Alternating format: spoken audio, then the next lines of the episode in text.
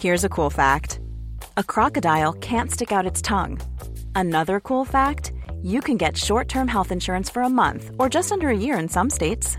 United Healthcare short term insurance plans are designed for people who are between jobs, coming off their parents' plan, or turning a side hustle into a full time gig.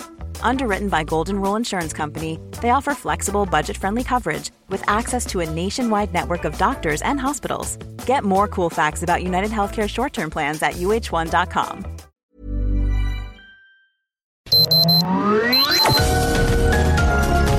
Heraldo Media Group presenta Sergio Sarmiento y Lupita Juárez. Información veraz y oportuna con un toque personal y humano. Por El Heraldo Radio, donde la H suena y ahora también se escucha.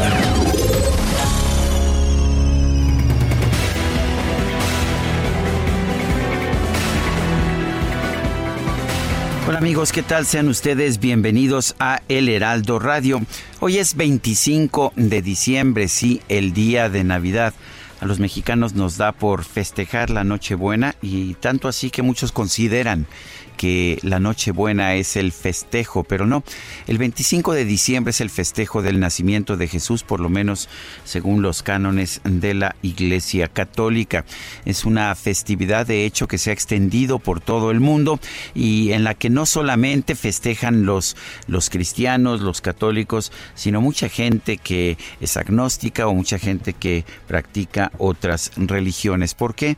Quizás porque la Navidad, al contrario de Semana Santa, es un festejo más atractivo, es un festejo más universal, es un festejo más familiar. El hecho está en que, pues, si usted nos está escuchando, seguramente ha festejado la Nochebuena la, el, ayer por la noche, pero está, está celebrando este viernes la Navidad. Y por supuesto que es un gozo, es un placer que esté usted con nosotros y que nos pueda escuchar esta mañana. Y bueno, pues uh, vamos a la frase del día, porque sí, el hecho de que sea Navidad no significa que no tengamos frase del día. La Navidad no es solo un tiempo de gozo, sino de reflexión. Winston Churchill.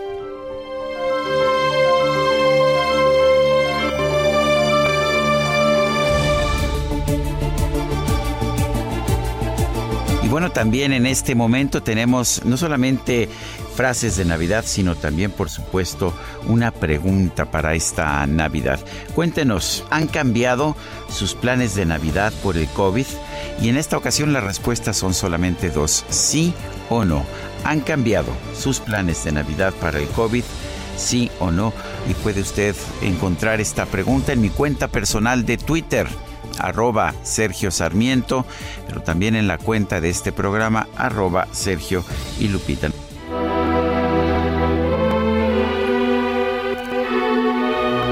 Y es Navidad y eso no significa que no tengamos música. Eh, en ocasiones anteriores hemos compartido ya con ustedes una de las piezas musicales más características de la Navidad. Es el Mesías de Georg Friedrich Händel. Él es un compositor alemán que sin embargo hizo buena parte de su trayectoria, tuvo buena parte de su trayectoria musical en Inglaterra, particularmente en la corte del rey de Inglaterra. Y lo que vamos a estar escuchando es El Mesías, es una, pues una pieza que precisamente estrenó allá en Inglaterra y que nos es, ofrece de hecho toda una descripción una descripción de lo que es el festejo eclesial navideño. De manera que vamos a escuchar El Mesías de Georg Friedrich Händel.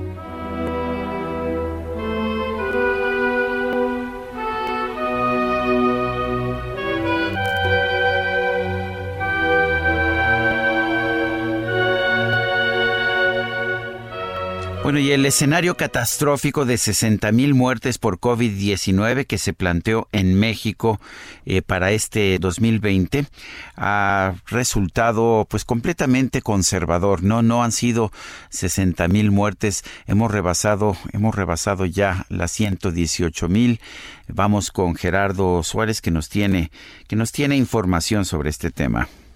El escenario catastrófico de muertes por COVID-19 en México se duplicó al llegar a más de 120 mil defunciones este mes. El subsecretario de Salud Federal, Hugo López Gatel, indicó el 4 de junio que llegar a las 60.000 muertes durante la emergencia sanitaria sería un escenario catastrófico. Sin embargo, esa previsión quedó rebasada el 22 de agosto pasado. En esa ocasión, el funcionario atribuyó el hecho a la alta prevalencia de enfermedades crónicas, a la desigualdad e incluso a la corrupción de gobiernos anteriores. Esta semana se alcanzaron las 120.000 muertes confirmadas por coronavirus SARS-CoV-2. Dicho escenario ocurre mientras el país enfrenta un nuevo pico de contagios que superó los niveles más críticos de julio pasado. A pesar de las estadísticas, López Gatel defendió que la estrategia contra el COVID-19 ha funcionado para evitar más casos y decesos, pero en la emergencia sanitaria han surgido varias polémicas, como los mensajes contradictorios del gobierno federal sobre el uso del cubrebocas. En un inicio, el presidente López Obrador y el subsecretario Hugo López Gatel señalaron que el uso masivo del tapabocas era innecesario.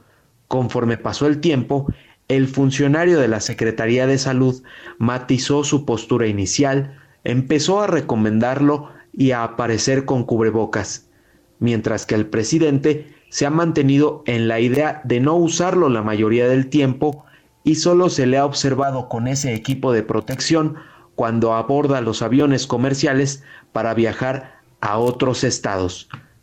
Para el Heraldo Radio, reportó Gerardo Suárez. En el mes de abril, cuando el doctor Hugo López Gatel, el subsecretario de Salud, aseguró que el escenario más catastrófico que veía para México en la pandemia era de 60 mil muertes por esta enfermedad, bueno, pues no parecía que se pudiera incluso llegar a esa cifra. Sin embargo, después de 268 días de la emergencia sanitaria, el 19 de noviembre, México alcanzó los 100.000 muertos a causa de la pandemia de COVID-19. Este año vamos a cerrar por arriba de los 120.000 fallecimientos. Conversemos con el doctor Mauricio Rodríguez Álvarez, vocero de la Comisión de COVID-19 de la UNAM y profesor de la Facultad de Medicina de esa institución. Doctor Rodríguez Álvarez, buenos días. Gracias por tomar nuestra llamada. Hola, Sergio Lupita, muy buenos días. Hola, buenos días. Doctor. Saludos al auditorio, gracias por invitarnos. Parece que estamos en un escenario muy superior, mucho peor de lo que hubiéramos pensado en el peor de los escenarios. El gobierno dijo, o el subsecretario de Salud, Hugo López Gatel, que el escenario catastrófico serían 60 mil, ya vamos en 100 mil, pero debido al escaso número de pruebas, sabemos que el número real de muertos es mucho mayor. ¿Qué hemos hecho mal? ¿Qué hemos hecho bien? ¿Qué sugiere usted? Pues bueno, lo primero es eh, reconocer que ya ya se hicieron los estudios, cuando menos ya la parte que se puede ir haciendo hasta ahora de de las estimaciones de las muertes en exceso. O sea, ya desde hace mucho sabíamos que no son los que se van contando directamente nada más con COVID, sino toda la muerte en exceso. Ya hace casi un par de meses eh, íbamos como por 130 mil. Entonces, eso, digamos, eso ya se sabía, eso ya se había estimado en todo el mundo, está pasando lo mismo, ¿no? Las muertes directamente no se, no se alcanzan a contabilizar y se hacen unos análisis de mortalidad en exceso. Entonces, pues eso es un fenómeno conservado en todo el mundo. Y también desde hace, pues que será como, ya va, ya va a ser casi dos meses también, me parece. Se contabilizan todos los casos con asociación clínico-epidemiológica, o sea, digamos, se, va llevando una contabilidad más pues más precisa no de la, de la que en algún momento podría haberse estado haciendo pero de cualquier manera pues sí es un monstruo de epidemia Sergio. O sea es, un fenómeno absolutamente gigante increíblemente grande no entonces pues sí nos ha pegado muy fuerte nos nos vino a cobrar una una factura de las comorbilidades que yo creo que no tenía nadie este, presupuestada, ¿no? Eh, doctor, ¿qué se puede hacer en este momento? Ustedes que han estado viendo ya con la experiencia que se tiene, los primeros meses era muy difícil, ahora se tiene un mejor eh, manejo, más, eh, un poco más de información. ¿qué, qué, se podría hacer en este momento que no hemos hecho todavía? ¿Podemos hacer algo adicional a, a, lo que tenemos, al cubrebocas, a la sana distancia? Pues bueno, el momento, por el momento esa, esas tres intervenciones, cubrebocas, sana distancia y higiene de manos, son las intervenciones que, que las puede aplicar toda la comunidad, toda la sociedad, ¿no? Eh, hemos, hemos visto también la epidemia avanzar de forma distinta en el país, entonces, pues donde está bajando la epidemia hay que mantener las medidas y donde está subiendo la epidemia hay que intensificar las medidas para evitar contagios. Esto quiere decir evitar juntarse con personas de otras casas. Ahorita en la Ciudad de México, eso este fin de semana, eso hay que procurar. No juntarse con gentes de otras casas, evitar reuniones de más de 10 personas, eh, salir solo a lo necesario, eh, quedarse en casa si están con, con un enfermo en casa o, o, si están con datos de enfermedad. O sea, ahorita hay un nivel, hay, hay una parte que es de intervenciones en la comunidad y los programas que están metiendo, eh, pues también ver el impacto que tiene, ¿no? Este de las pruebas rápidas de detección de, de los pacientes que tienen el virus, que lo, lo están empezando a meter en estos días. Las pruebas eh, rápidas sí detectan a, un, a una persona que está, a un paciente que está en, en momento de contagio o son nada más pruebas que nos detectan que la persona tuvo el virus? No, no, no. E, estas pruebas rápidas que, que, empezaron a meter en, en la Ciudad de México son para detectar el virus. son pruebas de detección de antígeno. Es el antígeno es el virus. Entonces, esas tal, pueden servir para identificar más rápido a los a las personas que tengan el virus y poder hacer las acciones, ¿no? De cualquier manera, pues la comunicación de los riesgos es fundamental, dónde están los contagios, ¿no? Eh, dónde están las colonias más afectadas y la atención oportuna. Veíamos un dato alarmante esta semana que el, la, se llama oportunidad de atención, que es el tiempo que tarda la gente en ir a buscar ayuda, sigue estando casi en cuatro días, igual que cuando empezó la epidemia. hay una parte que la gente no está yendo a buscar atención temprano, que es el momento ideal. Imagínense que una persona... Oiga, doctor, pero yo conozco muchísimos casos de gente que va al hospital, particularmente en el sector público, y le dice, no, hasta no, usted no está suficientemente grave, regreses a su casa. Conozco un caso de una persona que fue tres veces y al final falleció en un hospital de Liste.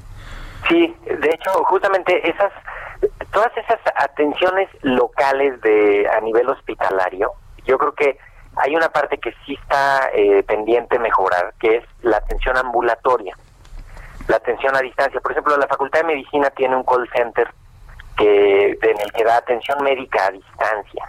Y que pues, ayuda mucho justamente para ir siguiendo a los pacientes, para ir evitando complicaciones. Y, y todas estas, pues, o sea, todas estas visitas de mucha gente que fue a hospitales y que no pudo entrar y que no que porque no estaba suficientemente grave eso eso debe de definitivamente debe de modificarse para que se le den instrucciones se le den seguimiento y se le pues se no no, no se compliquen pero definitivamente la búsqueda temprana de la atención no, no nada más de la hospitalizada ¿eh? o sea no no no nada más de ir a hospitalizarse sino de buscar contacto con los servicios médicos para empezar a, vigilar al paciente, identificar riesgos, etcétera. ¿no? Creo que eso es, eso es fundamental, porque una persona que empieza con signos y síntomas, desde tres días antes es contagioso. Entonces imagínense de qué estamos hablando. Una persona que lleve un día enfermo en su casa, pues ya lleva cuatro días contagiando a todas las personas con las que estuvo cerca. ¿no? Entonces son eh, esas intervenciones me parece que sí son son fundamentales y no dejar que nos agarre, que nos gane la fatiga de la pandemia. O sea, eh, no relajar las medidas, eh, no pues no perder de vista que sigue siendo una emergencia, que sigue siendo un problema gravísimo. Los números se suman día con día. Eh, doctor, abrir las escuelas, ¿le parece a usted que es un momento para que pudiéramos empezar a hacer un ejercicio de eh, mandar a los a los chavos, a los jóvenes a las escuelas eh, en este momento? Ya están muy desesperados. Usted habla de una fatiga y por otra parte, pues hay recomendaciones incluso para pues no deteriorar la salud mental. Sí, en la Organización Mundial de la Salud, el doctor uh, Hans Kluge, que es el uh, representante de la OMC en Europa, dijo claramente ayer que hay que abrir las escuelas. Es una de las recomendaciones. ¿Qué opina usted, doctor, sobre esto? Pues, mire, el, el asunto de las escuelas es que son un elemento de movilidad social este elevadísimo. Aquí en México, imagínense, un casi un tercio de la población del país tiene algo que ver con las escuelas, con la educación, ¿no? Eh, son casi 40, 40 y tantos millones de personas. Entonces, si, si se regresa a las escuelas, de entrada, ese, ese tercio de la población del país comenzaría a moverse. Y eso sí representaría unos riesgos adicionales. Eh, eh, pensando en lo nacional, quizá en algunos lugares donde está muy estable la epidemia, muy controlada, como Campeche, por ejemplo, podría empezarse si quieren a ensayar algunos regresos. En algunos estados lo han estado haciendo, ¿eh? Y, por ejemplo, Querétaro. Querétaro tiene algunas eh, algunas escuelas que han estado regresando a sus clases presenciales, algunos días a la semana, de una manera eh, así lo más ordenada posible, pero pero eso eso te pone en circulación a mucha gente y te puede amplificar todos los contagios que se dan a través de eso. no es una buena medida en este momento. Eh, ahorita yo creo que no es una buena medida. En Europa parte del problema que, están teniendo fue por las reaperturas de, de las todas las actividades entre esas las escuelas. ¿no? O sea, ellos en su verano regresaron a, pues hasta a vacacionar y a los estadios y a los conciertos y a las, los bares y a las escuelas después, ¿no? Y a los trabajos. Entonces, son pues son situaciones que ponen ponen riesgos eh, adicionales. Ahorita la epidemia en México se está más o menos concentrando en unos pues en los sitios que está más activa. Eh, ahí hay que reforzar a nivel local las acciones, eh, pero pero ahorita no es no es el momento para para hacerlo, sobre todo porque vienen pues estas fechas de de vacaciones de invierno, ¿no? Entonces imagínate ahorita reactivar dos semanitas las escuelas, nadie va a alcanzar a estabilizarse, va a haber contagios, van a regresar a las casas. Estados Unidos, parte del desastre que tiene es por porque regresaron las escuelas y las universidades de manera este pues más o menos desordenada, ¿no? Y les amplificó la epidemia allá adentro. Doctor, hablaba usted de reuniones de no más de 10 personas. El gobierno va a instrumentar la ley seca los fines de semana. ¿Esto ayuda a que la gente no, no se reúna, no eh, haya estas eh, reuniones donde con el alcohol se, pues, se relajan eh, las medidas de, de, sanidad? Pues podría ser que sea un, un, un obstáculo creo que fácil de vencer para el que esté interesado en hacerlo. Eh, que, que no que no no sé de hecho no estoy tan seguro de que de que haya un impacto importante en las leyes secas eh, sobre todo en este tipo de cosas no porque sería muy difícil cuantificar lo que sí es cierto es que donde se junta gente y hay alcohol pues eh, se, se pierden las medidas de de protección y de y de control no o sea como que ahí hay eso sí eso sí no podríamos eh, decir que no. Pero pues al mismo tiempo de esas medidas que se que se que se proponen pues también estar muy pendientes de de que todo el mundo en el transporte público traiga cubrebocas por ejemplo no de que en las plazas en las tiendas eh, pues si se puede hacer algún tipo de supervisión no este para para eso incentivar. Es bien complicado porque, por ejemplo, cuando le reclaman los empleados a, alguien que no trae el cubrebocas bien puesto, la gente se pone como loca. Y eso, justamente esa es la parte de la sociedad. La sociedad tiene que ser empática, colaboradora, este, debe de debe de entender que estamos en esta situación. El, el problema de la epidemia es como los que se van a una fiesta y creen que no les va a pasar nada. Pues a ellos quizá no les pase nada y luego ellos van a amplificar la epidemia a sus comunidades, ¿no? Sus vecinos, sus parientes, sus amigos. Y ahí sí va a haber va a haber problemas y no va a dejar de circular el virus. Entonces, eh, si hay reglas, las reglas las pusieron desde hace muchísimo, este, varios meses. ¿eh? Las reaperturas son ordenadas. Las, los restaurantes con aforos limitados, eh, si hay unas instrucciones que la gente las tiene que cumplir Imagínense, no, no, no sé si alcanzaría los inspectores o quién, quién haría una supervisión de, pues sería un ejército también de personas en la calle vigilando a las otras personas, ¿no? Y entonces ya tendríamos ahí un, un problema de mucha gente. Entonces sí, hay que ayudarnos entre todos, ¿no? Esta es, es ahorita parte de la... Me llamó la atención. Llegue una vacuna, en caso de que vaya a llegar una vacuna que funcione como estamos anhelándolo. Me llamó la atención en, el, en las declaraciones de ayer, en el documento de ayer del doctor Hans Kluge de la OMS en Europa, que lo que dice es que no se requerirían confinamientos si el 95% de la gente utilizara la mascarilla. ¿Qué opina? Sí, sí, hay, hay unas estimaciones. Lo que hace la mascarilla, el cubrebocas, es que te disminuye la cantidad de virus que sale del que está enfermo y la que llega al que está sano, ¿no? Entonces, en vez de que te infectes con mucho virus, en caso de traer mascarilla todos, pues lo probable sería que te vas a infectar con poco virus. Y si te infectas con poco virus, lo más probable es que no vayas a ser contagioso y no te vaya a dar una enfermedad importante. Entonces es, es como, como una medida importante. Entonces se hacen unas estimaciones muy muy bien fundamentadas de, de la del famosísimo R0, que es como la, la, cuántos va a contagiar cada uno de esos, ¿no? Y, cómo va a estar la epidemia. Y sí, se reduce notablemente si el más del, de hecho, con más del 80% empieza a haber una mejoría importantísima y con 95% sí se podría. O sea, yo sí, ahí sí me imaginaría eh, eh, algún tipo de escuelas en las que sea fácil controlar eso, ¿no? Escuelas de adolescentes y adultos, este, en las que el uso del cubrebocas sea absolutamente controlado, donde sí pudieran regresar con cuidado, pero pues te ponen en una situación compleja, ¿no? Muy, muy compleja. Y en la medida en que menos vayan usándolos, o los usen mal, o usen con válvula, lo traigan en la nariz hasta la mitad de la barba, ¿no? Así todo chueco, pues eso te va restando efectividad.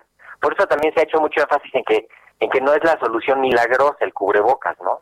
O sea, no es de que ya por traer el puro cubrebocas ya está todo el mundo a salvo, tampoco. Hay que evitar lugares cerrados, hay que evitar sitios concurridos, hay que evitar eh, contacto cercano, porque ahí es donde ocurren los contagios. Una pregunta del auditorio, le, le dicen que cuál es el método más efectivo, eh, examen de sangre o el de nariz. Eh, creo que ahí también hay todavía mucha confusión. Sí, hay confusión. El, del, el de nariz y saliva, que, que también hay, hay prueba saliva en algunos sitios, en Estados Unidos tienen muy estandarizadas las de saliva, acá en México también un par de lugares, pero el de nariz y saliva lo que busca es el virus en el moco de la nariz y de la garganta ahí si, si sale positivo, eso es que ahí está el virus. Y si el paciente está enfermo, pues es que el virus ahí está dándole la enfermedad o que es asintomático, pero eso busca el virus. En la sangre lo que se busca son los anticuerpos, que es la respuesta inmune que se produce unos días después de que te dio la infección. Entonces, sirven para cosas distintas.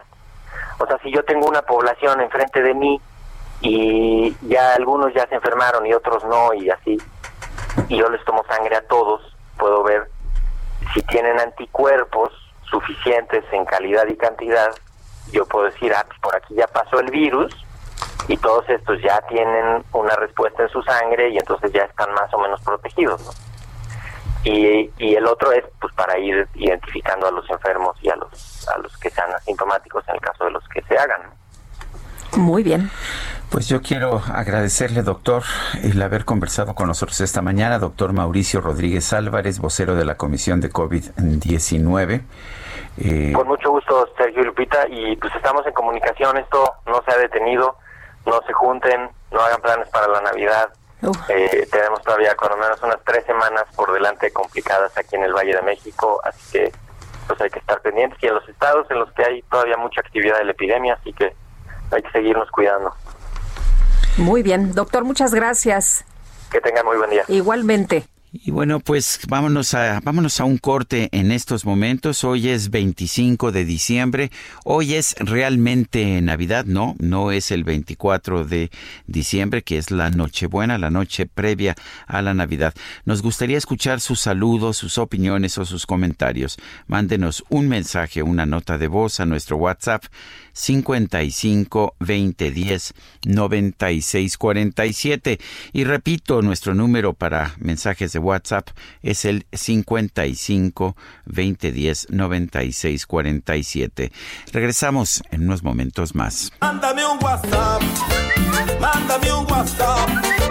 Me siento desesperado, mándame un WhatsApp.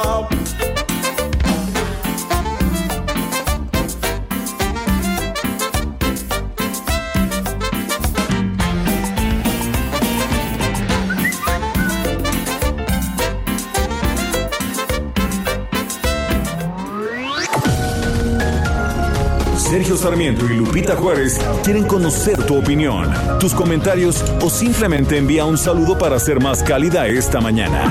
Envía tus mensajes al WhatsApp 5520 109647.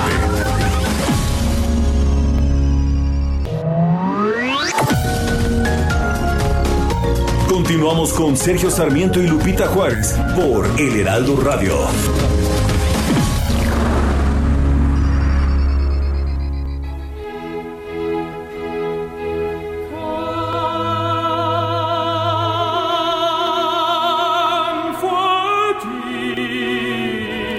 Seguimos escuchando esta maravillosa música del Mesías de Georg Friedrich Händel. Esta, esto que estamos escuchando se llama Comfort Ye My People, eh, confórtame a mí, a mi pueblo. Es uh, una música que nos revela nos revela el misterio, nos revela también la maravilla del nacimiento de Jesús de Nazaret.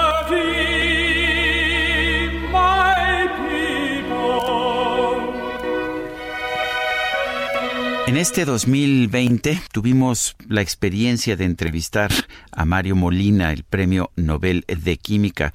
Esto fue antes de su fallecimiento, por supuesto. Él hizo un llamado a la población para utilizar las mascarillas, los cubrebocas, cuando se encuentren en espacios fuera de casa, también en el interior de espacios cerrados. Él participó en una investigación eh, donde se hicieron estudios en países como Estados Unidos e Italia. Encontró que se disminuye el número de contagios y fallecimientos tras hacerse obligatorio la aplicación, la utilización del cubrebocas. Esta es la conversación que tuvimos Guadalupe Juárez y un servidor, Sergio Sarmiento, con el doctor Mario Molina. Doctor, ¿realmente eh, la transmisión por aire es la forma más corriente, la forma más común de contraer el COVID-19 y por lo tanto las mascarillas son la forma más eficaz de combatirlo? Pues yo creo que sí, eso es lo que estamos encontrando, que eh, las personas al hablar pues emiten eh, estas, lo que llamamos aerosoles, que son como gotitas muy, muy pequeñas, que conocemos muy bien porque son las que preocupan eh, para la mala calidad del aire. Entonces, pues sabemos mucho de, ese tipo de partículas, pero mediciones recientes nos indican con mucha claridad que al, que al hablar, pues la gente emite esas partículas y que además son pueden tener el virus, son suficientemente grandes para que estas partículas, si, si está hablando una persona ya infectada, pues probablemente esté contaminada con estos eh, con el coronavirus. Doctor, el uso de cubrebocas y mascarillas es eh, casi casi obligatorio, debería de serlo tanto en espacios públicos abiertos como encerrados. Sí, porque esa es la mejor manera de, de prevenir la transmisión de, la infección.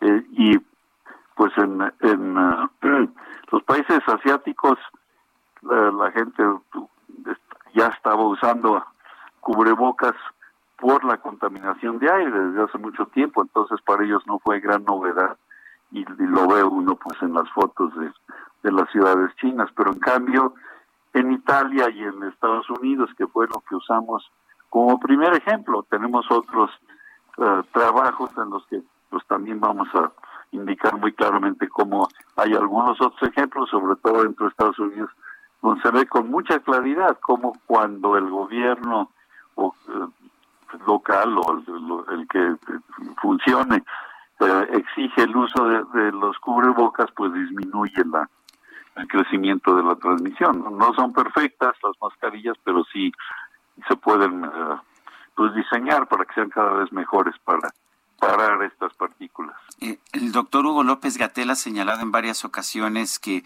pues, que no hay pruebas de la eficacia de las mascarillas. ¿Qué opina usted? No, pues es, ya hablé con él muy recientemente y estas son las primeras pruebas que nosotros publicamos. Todo esto pues es relativamente nuevo.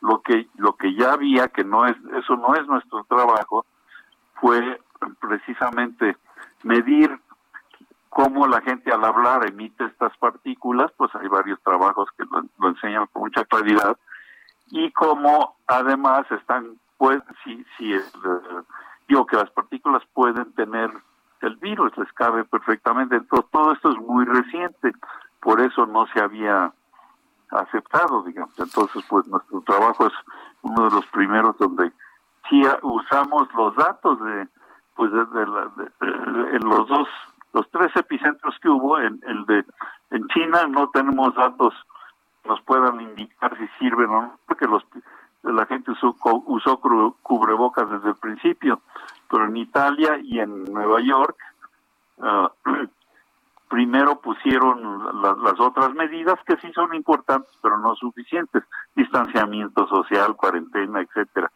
Y cuando empezaron a poner las medidas de, del cubrebocas, claramente se ve el, cambio en el número de, de contagios. Doctor, uno podría pensar que estando a una distancia de metro, metro y medio, a lo mejor ya no es tan poderosa esta, pues eh, estas eh, gotículas o este, estos aerosoles. Y estaba viendo que, pues uno podría contagiarse por el simple hecho de respirar el aire, donde media hora antes o a 10 metros de distancia alguien infectado o asintomático sin cubrebocas tosió o estornudó. ¿Esto es así? No, tenemos que aclarar, eh, el, toser y estornudar, lo que produce eso son las gotas grandes, lo que los epidemiólogos especialistas en el, en el coronavirus pensaban que esa era la única manera de, transmitir, porque ellos no estaban familiarizados con las con los aerosoles, las, las gotitas mucho más pequeñas, pues que nosotros los que trabajamos con calidad de aire, para nosotros son muy importantes, mucha gente se muere por respirar esas partículas pequeñas que no vienen de, no, no están infectadas, se producen por el sector transporte, por la generación de electricidad, pero eso es lo que hace que los, las ciudades pues se vuelvan como si tuvieran neblina, por eso no podemos ver nosotros las montañas ni los volcanes normalmente por la presencia de estas partículas no infectadas, sino partículas naturales. Pero sabemos muchísimo de las propiedades de esas partículas, entonces entonces, la novedad fue ver, eh, poder medir que se pueden contaminar, pero sabemos cómo se mueven y efectivamente mover 10 metros fácilmente y no se caen al suelo.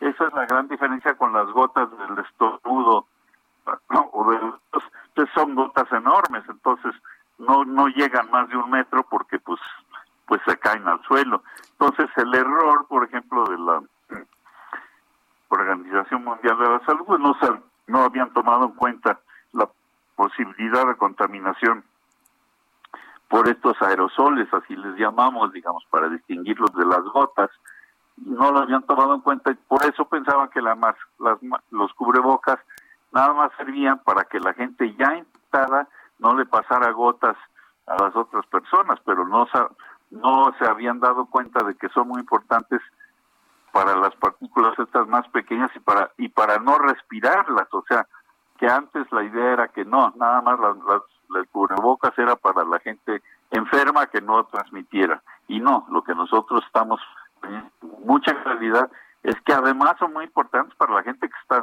sana de no respirar lo que alguna otra persona ya infectada hablando está emitiendo y no se ve. No sé si me explico, esa es la idea. ¿no? doctor Molina, no sé si ha tenido oportunidad de leer eh, la crítica de Kate Grabowski de la Johns Hopkins University, que dice que la, la, la PNAS, la, la revista Proceedings of uh, Natural Academy of Science, que publicó este artículo de Kenji Shang y en que usted participa, debe considerar una retracción porque dice que, que no son correctas sus conclusiones. No sé si ha tenido oportunidad de ver. Sí, sí, sí, tuve oportunidad. La pobre no tiene ni la más remota idea. Son estupideces de un orden gigantesco. Pasa esto. la comunidad de epidemiólogos que, que trabajan normalmente con el coronavirus, pues ellos no tienen ni idea de qué es una partícula pequeña, de qué es lo que es calidad de aire. Ahí tenemos epidemiólogos muy famosos de la Escuela de Salud Pública de Harvard, mucho más famosos que estas personas, y que son los que han establecido que efectivamente hay muchas muertes de personas que ya son pues vulnerables, etcétera, por calidad del aire. Entonces, por eso el problema de calidad del aire es tan importante y se ha resuelto. En China, pues por eso la gente usaba cubrebocas desde hace años para no respirar esas partículas muy pequeñas. Entonces, usted ratifica, usted pues, ratifica la, conclusión. Usted ratifica la conclusión de que las mascarillas o cubrebocas son el instrumento más eficaz para reducir los contagios del COVID-19. Sí, sí, sí. Y si quiere nada más aclaro, porque esto es sencillísimo de aclarar, lo que esta señora Kate Grabowski le preocupa es que nosotros estamos diciendo que son las partículas que están infectadas. Ese no es trabajo que hicimos nosotros. Nosotros nos referimos al trabajo de otros eh, eh, científicos, primero que miden qué tan lejos llegan las partículas, pero pues es muy parecido al fumar. Entonces sabemos, porque el humo de alguien que está fumando, pues se puede mover en un cuarto, sobre todo si no hay ventilación.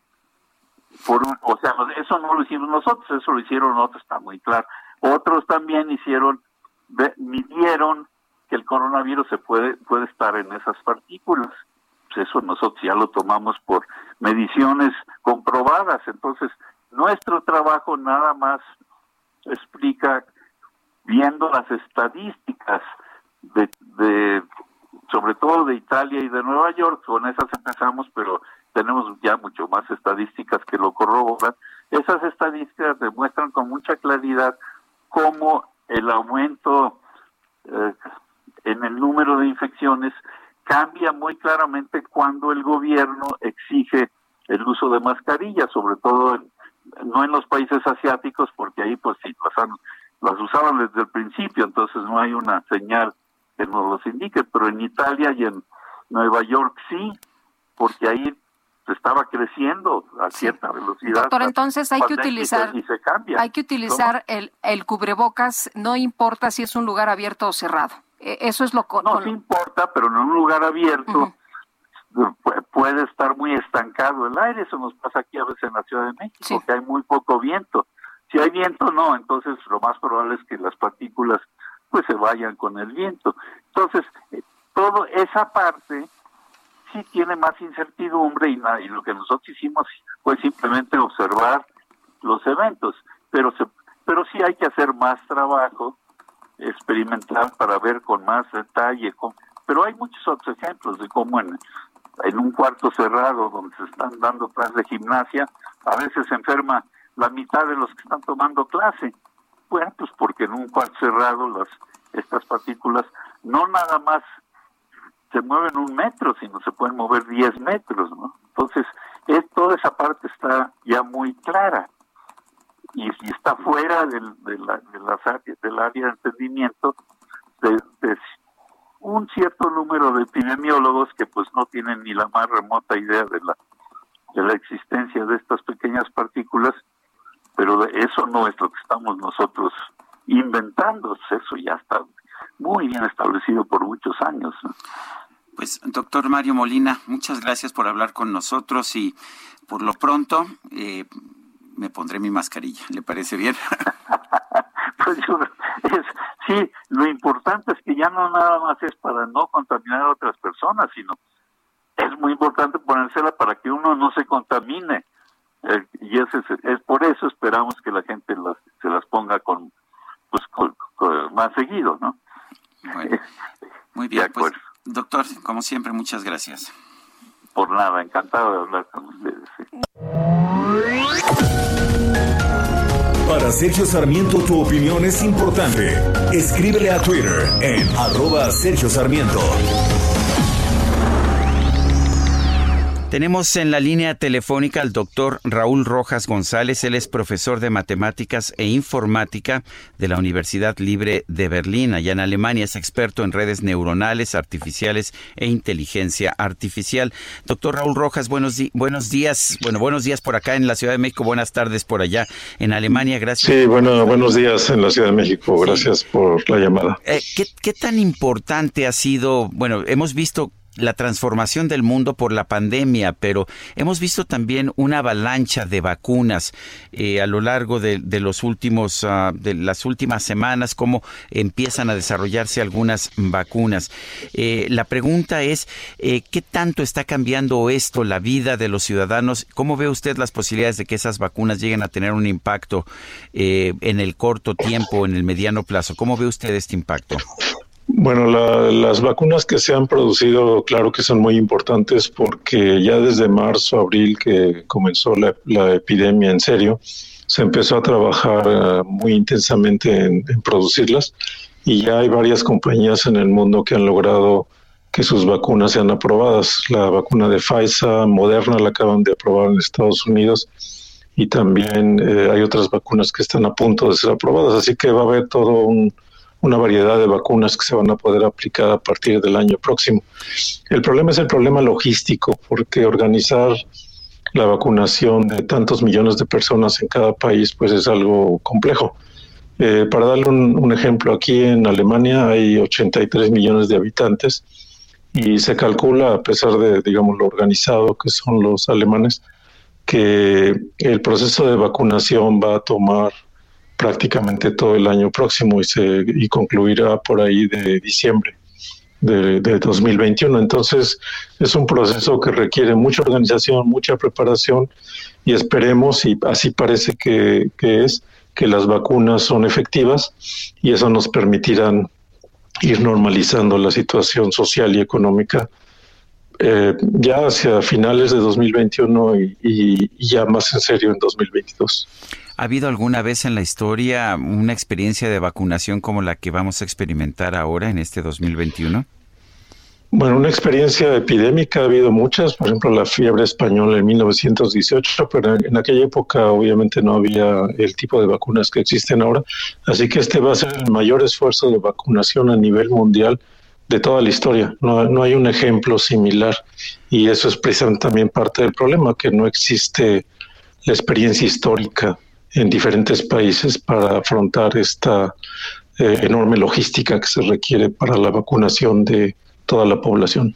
Vemos que hay vacunas distintas. Nos dicen que algunas son de ARN mensajero, otras son de otra naturaleza. ¿Qué nos puede decir de esta gran divergencia de vacunas?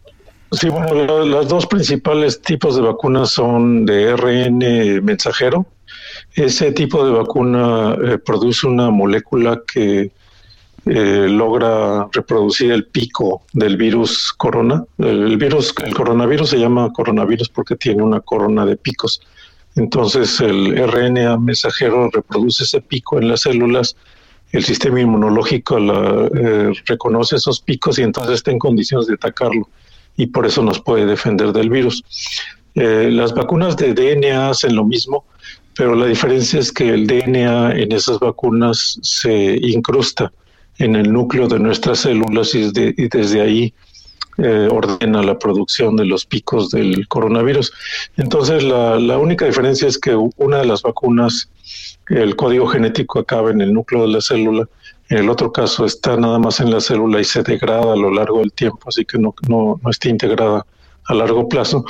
Pero pues todas las vacunas de DNA sí funcionan, hay muchos tipos de vacuna que ya se han aplicado. Así que yo creo que en términos prácticos no va a haber mucha diferencia. En términos, digamos, celulares o de código genético, la ventaja del RNA mensajero es que se degrada y no queda integrado ya permanentemente en la célula. Hay gente que le tiene miedo a las vacunas, particularmente las nuevas de ARN mensajero. ¿Qué nos puede decir usted? ¿Hay razones para este temor? Pues yo creo que no hay razones para este temor, sobre todo porque ya se ha experimentado mucho con vacunas de muy diversos tipos en el mundo y cada vez que aparece una nueva enfermedad, por ejemplo el ébola cuando apareció esa enfermedad en África se comenzó a trabajar, a trabajar en vacunas de RNA mensajero. Son nuevas, efectivamente van a ser las primeras vacunas de ese tipo que se van a aplicar, pero todas las pruebas que se han realizado, y han sido muchas, con miles de participantes, muestran que la vacuna es efectiva. Ha habido muy pocos casos, así, eh, digamos de un caso en 10.000 personas que han sufrido efectos secundarios sin que eso provoque la muerte ni nada por el estilo.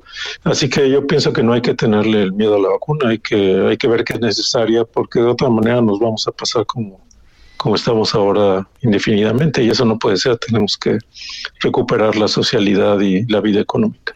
Ahora, estos son vacunas. ¿Hay algún, ¿Hay algún tipo de medicamento para la enfermedad una vez que se tiene la enfermedad? Sé que se ha estado buscando también desarrollar estos medicamentos. Entiendo que, por ejemplo, con la influenza el Tamiflu resultó bastante eficaz, pero no sé si hay alguna posibilidad, algún medicamento que se esté estudiando en estos momentos. Bueno, no, no hay ningún medicamento que se esté aplicando universalmente en todo el mundo contra el coronavirus. Lo que hay son, eh, digamos, paliativos. Hay algún tipo de eh, de medicamentos contra virus en general, hay otro tipo de medicamentos que evitan la inflamación de los pulmones, etcétera. Entonces ha habido ya un avance, hay una curva de aprendizaje.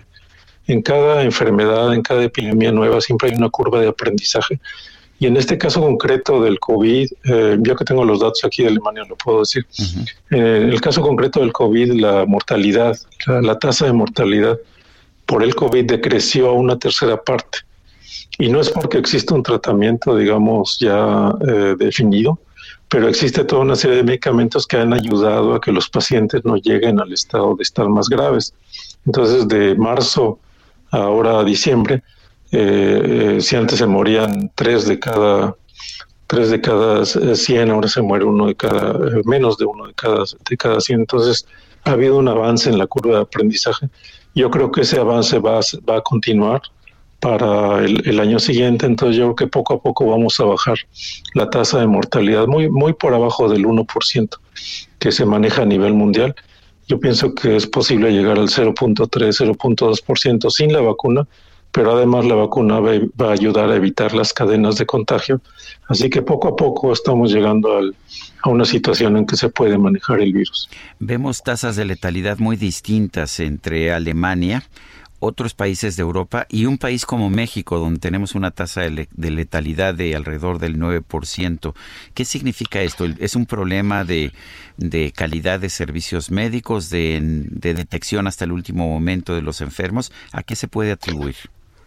Bueno, no, lo que pasa es que los datos en México no, no están completos y si se, si se mira nada más los eh, contagios eh, oficiales, los notificados oficialmente y los decesos notificados oficialmente, entonces sale esa tasa de mortalidad de 9%, que, que no es real, no es real. Lo que pasa es que hay muchos más contagiados que no están registrados eh, como oficiales de COVID. Y una cosa que es muy importante y pasó un poco desapercibida en México, es que el Instituto Nacional de Salud Pública cada año realiza la encuesta nacional de salud pública en la que realizaron este año de agosto a noviembre, eh, le tomaron muestras de sangre a más de 7.000 personas, 7.098 personas, y les aplicaron la prueba del COVID. Entonces estamos hablando de una muestra aleatoria de personas distribuidas por todo el país donde se les aplicó la prueba del COVID eh, tomando una muestra de sangre. Y resultó que el 25% de esas personas ya tenían, eh, ya habían tenido contacto con el COVID, decir, ya se habían contagiado extrapolando a todo el país, eso quiere decir que en México ya 32 millones de personas se han contagiado, no el 1.5 millones que, de personas que se maneja en la estadística oficial. Y estos son datos de laboratorio, son pruebas de laboratorio, no es una estimación simplemente estadística. Eh, eso quiere decir que en México ya el 25% de la población se ha contagiado y por eso la tasa de mortalidad no es 9% de ninguna manera. Eh, yo calculo que es del 0.7%, o sea, menos del 1%. Y eso es bueno porque quiere decir que no, no, no es tanta la gente que, que se ha contagiado y se muere. Por otro lado, le da un sentimiento de falsa seguridad a la gente, sobre todo a los jóvenes, que piensan, bueno, yo ya vi que mis amigos se contagiaron y no pasa nada, se, se, logran sanar. Y entonces esa falta de, digamos, de esa falta, falsa sensación de seguridad hace que estén más dispuestos a no tomar las medidas de sana distancia o no ponerse el cubrebocas, hay más contagios, y entonces es un círculo vicioso. Donde cada vez más gente se, se contagia. Pero lo que es muy importante señalar es que son muchos más contagiados que los que se han contabilizado, 32 millones de contagiados, y la tasa de mortalidad por ese hecho no es del 9%, es de 0.7%. Pues doctor Raúl Rojas González, profesor de matemáticas e informática de la Universidad Libre de Berlín, allá en Alemania, experto en redes neuronales artificiales e inteligencia artificial. Gracias por conversar con nosotros. Un fuerte abrazo y felices. Sí, muchas gracias y feliz año nuevo y esperemos que sea mejor para todos. Esperemos que sí. Es el doctor Raúl Rojas González, un experto mexicano de nivel internacional. Le recordamos que ya puede escuchar el podcast de Sergio y Lupita en iTunes o en Spotify a cualquier hora del día. Solo búsquenos como Heraldo de México o con el nombre de este programa, Sergio y Lupita. Sergio Sarmiento y Lupita Juárez en Heraldo Radio. Regresamos. Continuamos con Sergio Sarmiento y Lupita Juárez por El Heraldo Radio.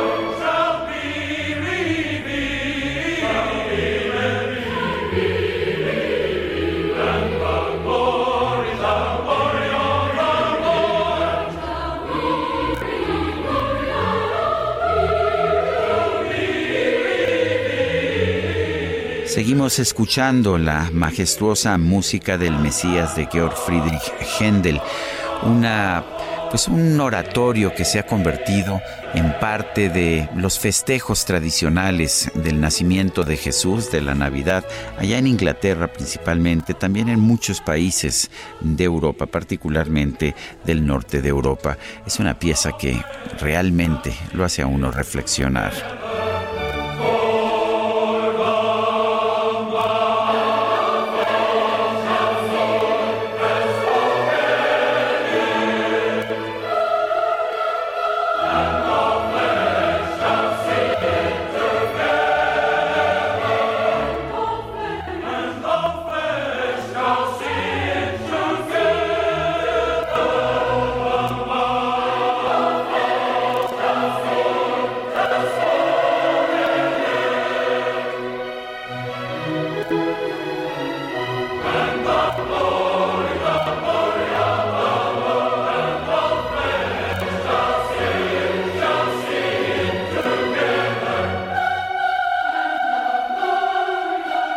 Otro de los temas relevantes durante los últimos meses ha sido la propuesta del presidente Andrés Manuel López Obrador en torno a reformar la Constitución de la República para permitir una consulta popular con el fin de enjuiciar a expresidentes.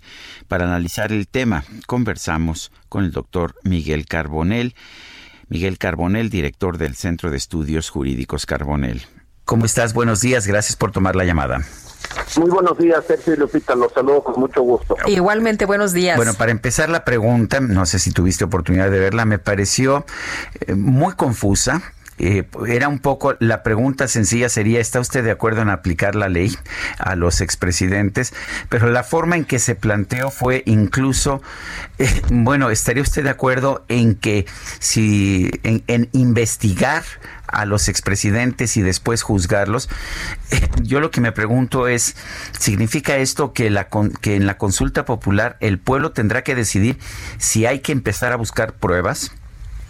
Pues eh, en efecto la, la pregunta está muy mal formulada, Sergio, es muy ambigua porque incluso se refiere a delitos de estas cinco personas, desde Salinas de Gortari hasta Enrique Peña Nieto, y además dice antes, durante y después de los periodos respectivos en los cuales ejercieron el cargo de presidente de la República. Entonces esto nos puede llevar a escenarios tan ridículos como que investiguen la adolescencia de Salinas de Gortario o de Vicente Fox o que investiguen lo que ha hecho el presidente Cedillo eh, en, todos estos años en los que ha vivido eh, como profesor en la Universidad de Yale, allá en Connecticut. O sea, realmente queda muy ambigua, queda muy abierta no se entiende bien y esto viola la ley. Esto es lo importante, esto viola la ley porque la ley federal para la consulta popular claramente establece que la pregunta tiene que estar redactada sin ambigüedad, de tal forma que el ciudadano en el momento en el que acude a desahogar la consulta, pues pueda manifestarse eh, de forma clara eh, sobre el sí o sobre el no. Pero eh, esto supone que esté el texto de la pregunta, pues que sea comprensible, que esté bien redactado, que no tenga ambigüedades. Y yo creo que el texto que conocimos ayer, pues verdaderamente no cumple con lo que la ley establece, por un lado. Y por otra parte, además de la pregunta, también, como saben, se dio a conocer la exposición de motivos del presidente para formular la pregunta ante la Corte. Y la verdad es que ahí hay conductas señaladas que para nada encajan en la definición de delitos que da la ley penal mexicana. Por ejemplo, dice, en el sexenio del presidente Salinas aumentó la desigualdad. Bueno, pues eso no, no, no es un delito. En el sexenio del presidente Cedillo se dieron privatizaciones, así en general, bueno, pues tampoco es un delito. O sea, realmente desde el punto de vista eh, estrictamente jurídico, yo le veo muchas, muchas debilidades al texto presentado el día de ayer por el presidente de la República. Eh, Miguel, eh, ¿hay impedimento para juzgar a los expresidentes en este momento en caso de que hubiera algún delito? Ayer escuchábamos, o bueno, más bien leíamos en Twitter al expresidente Calderón que decía, ya déjeme eh, de hostigar, ¿no? Si usted tiene algún elemento, pues vaya y presente las pruebas y entonces, pues que los jueces decidan.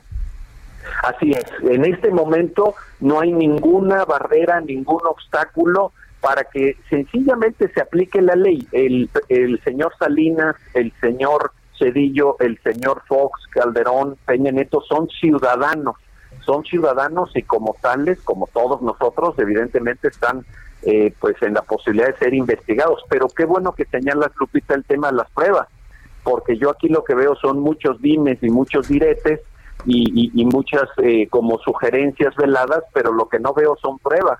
Y habría un proceso de investigación sin pruebas es muy delicado.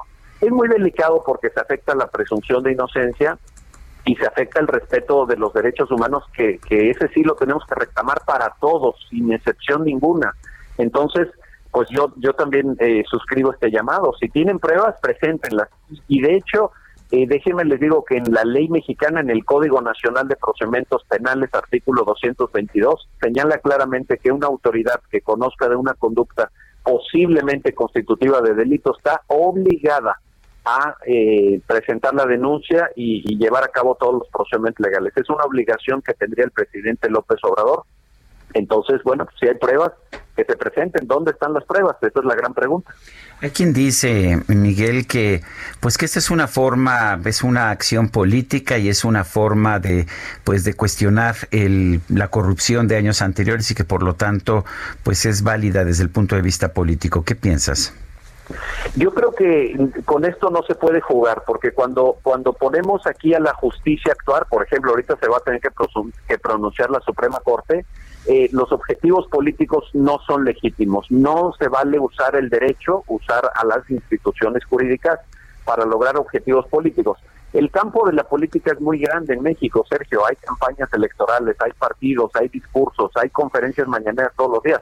Pero ya cuando se utiliza un instrumento jurídico, cuando se manipula la constitución para un engaño de estas proporciones, eh, yo lo veo muy, muy delicado y además porque incluso eh, eh, pronosticando un escenario donde la gente, imaginemos, la gente dice que no se investigue, que no se enjuicie a los expresidentes, pues yo hoy en, en, un artículo en el Universal pues podría eh, sugerir que quizás estaría dando un fuero de facto, porque lo que se generaría es un escenario de impunidad para estas personas. Estas personas pues pueden ser investigadas y lo tienen que ser si es que hay pruebas, pero eh, creo que manipular las instituciones jurídicas con fines políticos no es sano para nadie y tampoco para el actual gobierno, por cierto.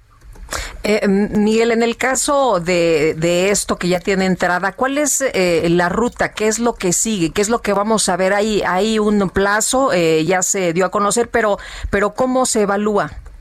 Sí, eh, la ley es muy clara en esto, Lupita. Son 20 días naturales. Como ya muy bien lo apuntaba Sergio, el asunto fue turnado a la ponencia del señor ministro Luis María Aguilar Morales.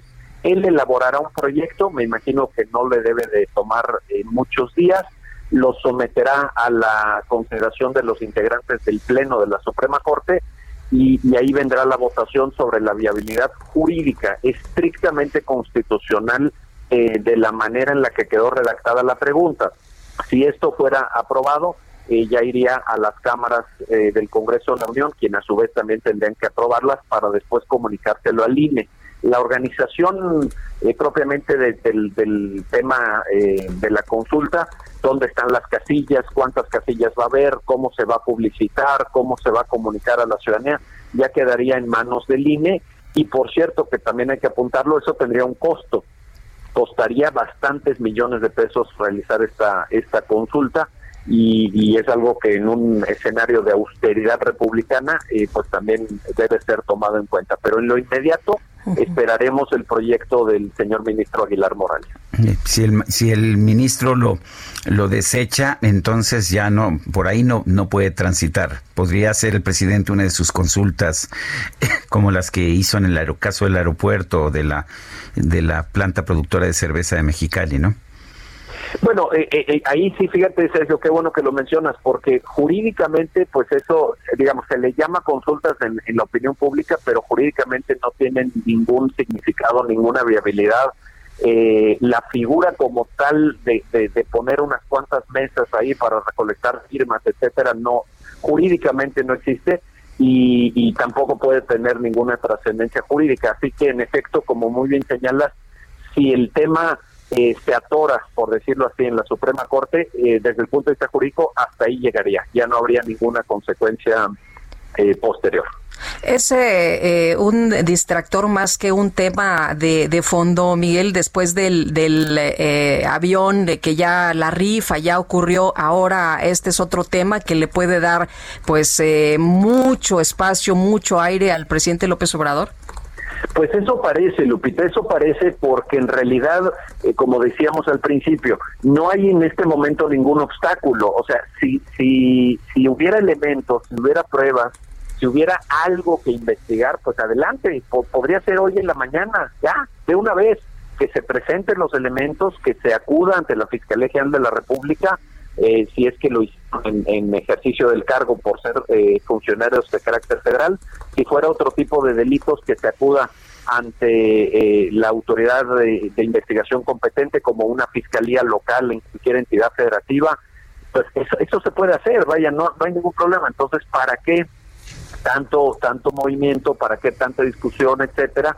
Si en realidad, pues, si se quisiera hacer, se podría hacer en este mismo instante, no habría ningún obstáculo y por otra parte, lo que sí vemos en el escenario son temas de urgente resolución, la economía, el desempleo, el decrecimiento económico, desde luego la pandemia, por supuesto que, que tiene aterrorizadas a, miles de familias de este país o a millones quizá, eh, y que se tienen que atender a la brevedad. Entonces esto sí, eh, efectivamente, como, como bien lo señalas, puede ser calificado como un enorme distractor.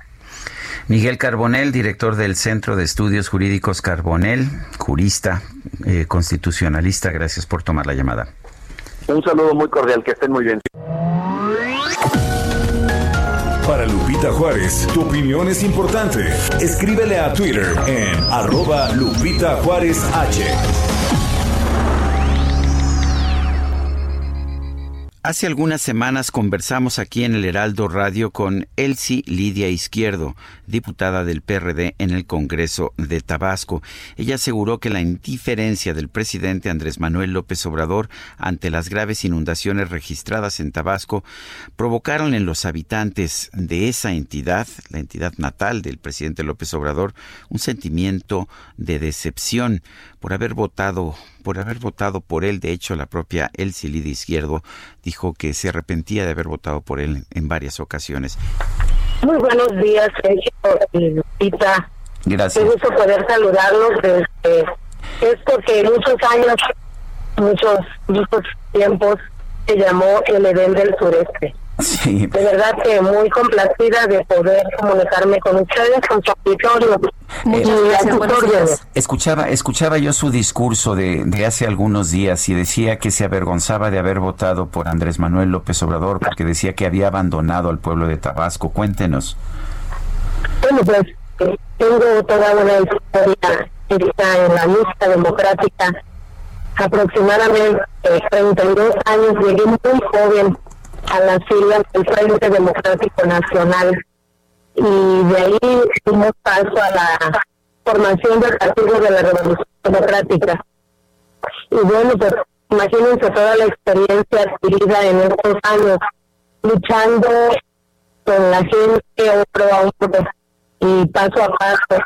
Creo que tuvimos una participación ahí importante en esa lucha y la verdad es sentí mucha tristeza, mucha impotencia ver al presidente de la República, al hombre que ayudamos en todos estos años y creyendo eh, su discurso, la democracia, la igualdad, la ayuda a los que menos tienen.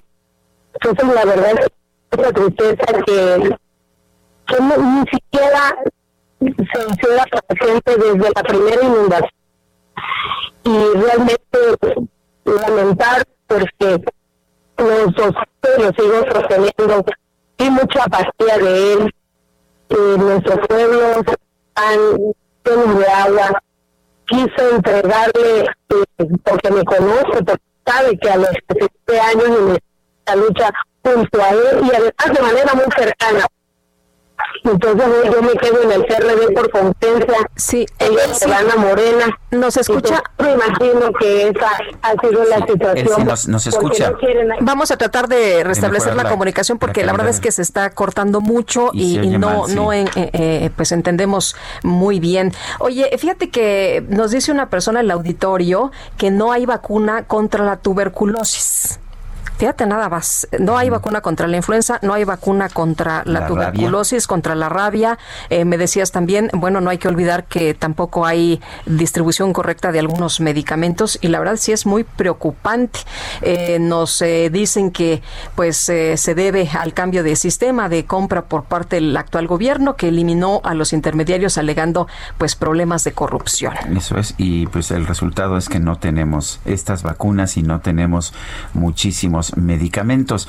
Faltan unos minutos para que abran los mercados, pero vale la pena señalar que ayer la bolsa mexicana subió 1.1%, el Dow Jones bajó 0.1%, el Nasdaq subió fuerte 2.3%, el peso se ubicó en ventanillas bancarias en 20 pesos con 98 centavos por dólar y en informaciones ah, financieras eh, la calificadora Fitch Ratings mantuvo la calificación de México en triple B, la calificación soberana. Esto fue un alivio porque se había pensado que podría bajarla por debajo del grado de inversión, no lo hizo. Estábamos conversando con Elsie Lidia Izquierdo Morales, diputada del PRD en el Congreso de Tabasco, nos hablaba sobre, sobre pues su trayectoria y nos decía, diputada, que eh, pues que Andrés Manuel López Obrador no se presentó y no pues no mostró solidaridad con el pueblo tabasqueño. Y no lo digo yo, Sergio, la verdad lo digo con mucho respeto para, para el licenciado López Obrador, porque no lo digo yo, lo dice el pueblo de Tabasco, lo dice el pueblo de Tabasco en su mayoría. Creo que ha sido una ofensa para los tabasqueños de no sentir esa solidaridad. El hombre que caminó con muchos de nosotros, con diferentes partes del estado de Tabasco en tiempos inmemoriales, pero este, la verdad es que muy lamentable que no lo vimos con esa solidaridad que, que quizás yo no no lo no lo tenía en ese concepto de que fuera solidario con nosotros porque, bueno, hoy nosotros estamos en un partido de oposición, pero la gente que votó por él, la gente que ha estado con él en estos últimos años, que se llevó a Morena, la gente esperaba del presidente otra otra situación, un acercamiento más, que caminara con ellos, que los visitara en los albergues que hay en Tabasco, que entrara al agua, que viera, porque conoce, sabe, Andrés Manuel conoce cada rincón de este estado y la verdad no vimos esa participación. Y yo creo que como yo, muchos tabasqueños estamos decepcionados por esta actitud del presidente de la República. Eh, él sí, lo que ha explicado el presidente y ayer se refería también a, este tema, eh, nos quedan 30 segunditos, ¿verdad? Prácticamente. Decía que eh, sería un error de cálculo en el desfogue. ¿Usted se queda tranquila con esto? No, al contrario. Si me están hablando de un error de cálculo, al contrario, entonces hay ineptitud y eso es más grave, porque no pudimos estar en peligro más de dos millones de habitantes que tiene nuestro estado por un error de cálculo. Lo escuchaba yo también las justificaciones de, de Manuel Bartlett y, y yo digo que es lamentable que tenga ese nivel de funcionarios creo que eh, está faltándole, no nada más a Tabasco, está faltándole a los mexicanos. La verdad, muy lamentable que sean esas las excusas. Y dejando solo a Tabasco, inclusive al gobernador que por cierto emana de su partido. Lo siento muy solo al gobernador. Elsie, eh, Elsie Lidia Izquierdo Morales, diputada del PRD en el Congreso de Tabasco, gracias por esta conversación. No, muchas gracias, Sergio, a sus órdenes, Lupita. Un abrazo desde Tabasco. Somos muy solidarios, muy cariñosos. Muy bien, gracias. ándale, ándale, un abrazo. Sergio Sarmiento y Lupita Juárez quieren conocer tu opinión, tus comentarios o simplemente envía un saludo para ser más cálida esta mañana. Envía tus mensajes al WhatsApp 5520 109647. La pandemia del COVID-19 marcó de una manera monumental este año del 2020 que se acerca a su fin. ¿Qué tanto nos cambió? ¿Qué tanto cambió al mundo? Vamos con nuestra reportera Alejandra Martínez. Adelante Alejandra. Hola, ¿qué tal? Un gusto estar con ustedes. Este 2020, la vida cotidiana en todo el planeta fue golpeada por la pandemia de un nuevo coronavirus que está por llegar a los 2 millones de víctimas.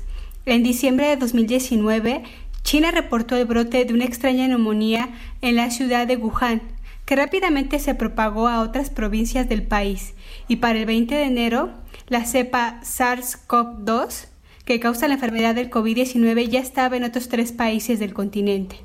Imágenes de enfermeras que se rapaban y usaban pañal para poder portar los trajes médicos de alta protección y construcciones de hospitales en tiempo récord en China dieron la vuelta al mundo. Rápidamente el coronavirus se expandió por Europa, se cerraron fronteras, llegaron confinamientos, restricciones de viaje, el teletrabajo, el cierre de escuelas y la economía mundial se paralizó. Los cubrebocas comenzaron a escasear y venderse a onerosos precios en Internet. Los aerosoles desinfectantes, el alcohol, incluso el papel de baño desaparecieron de los estantes en los supermercados. Para abril, la vida salvaje comenzó a tomar las grandes ciudades mientras la población se mantenía salvo en casa. Jabalíes, venados, mapaches, pavorreales y cisnes fueron vistos en las calles. El mundo se ha enfrentado a un duro enemigo que parece controlado, pero de pronto el virus vuelve otra vez a la carga. Europa vive una segunda ola de contagios, que es peor que la primera, eh, mientras que en Asia ya se habla incluso de una tercera ola y actualmente estamos eh, viviendo en Reino Unido una mutación que está poniendo en alerta al mundo. Aunque aún no se ha desarrollado un tratamiento específico, se sabe que la dexametasona, los cortisoides y los anticoagulantes ayudan a luchar contra el COVID-19 también que deja secuelas a largo plazo para quienes sufrieron ya un cuadro severo de la enfermedad, como falta de aire, insomnio, problemas de memoria, arritmias, alteraciones hepáticas y renales. Tras luchar un año con la enfermedad y luego de largos debates eh, políticos, estudios científicos respaldan el uso de las mascarillas. Reducen hasta en 70% la posibilidad de un contagio. A ello, obviamente, también se suma el distanciamiento social, y la higiene como las mejores formas para evitar el coronavirus. Estados Unidos es el país más golpeado en todo el orbe por la pandemia. En un solo día ha contabilizado más de 3.000 decesos por COVID-19. Esto equivale a los muertos por los ataques terroristas del 11 de septiembre. Ahora el planeta se prepara para ambiciosas campañas de vacunación, pero de acuerdo con expertos es necesario inmunizar a 70% de la población y esto llevará al menos otro año. Difícil es el panorama aún, informó Alejandra Martínez. Bueno, y vamos a una pausa en estos momentos. Usted puede escuchar a Sergio y Lupita en el Heraldo Radio. Tenemos estaciones en todo, en toda la República, en la Ciudad de México, en Guadalajara, en Monterrey, en Villahermosa, en, uh, en McAllen, Texas, en muchísimos lugares donde usted nos quiere escuchar, allá en La Laguna, en Tijuana, en el Estado de México. Siempre es un gusto. También nos puede escuchar a través de internet por heraldodemexico.com.mx y en cualquier lugar del mundo en que usted se encuentra, ahí estamos, Sergio Lupita, todos los días.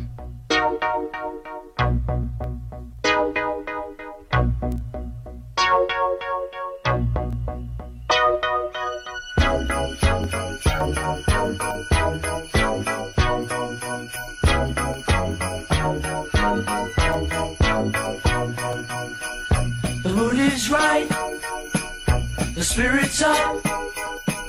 We're here tonight. And that's enough. Simply having a wonderful Christmas time. Simply having a wonderful Christmas time. The party's on. The feeling's here. That only comes this time of year. Simply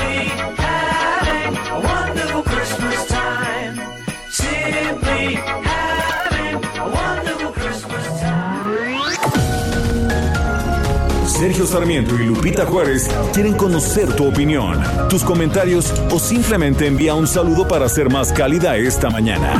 Envía tus mensajes al WhatsApp 5520 109647.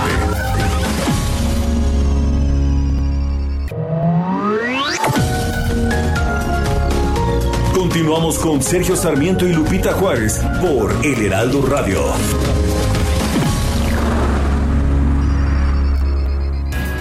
Jaque Mate con Sergio Sarmiento.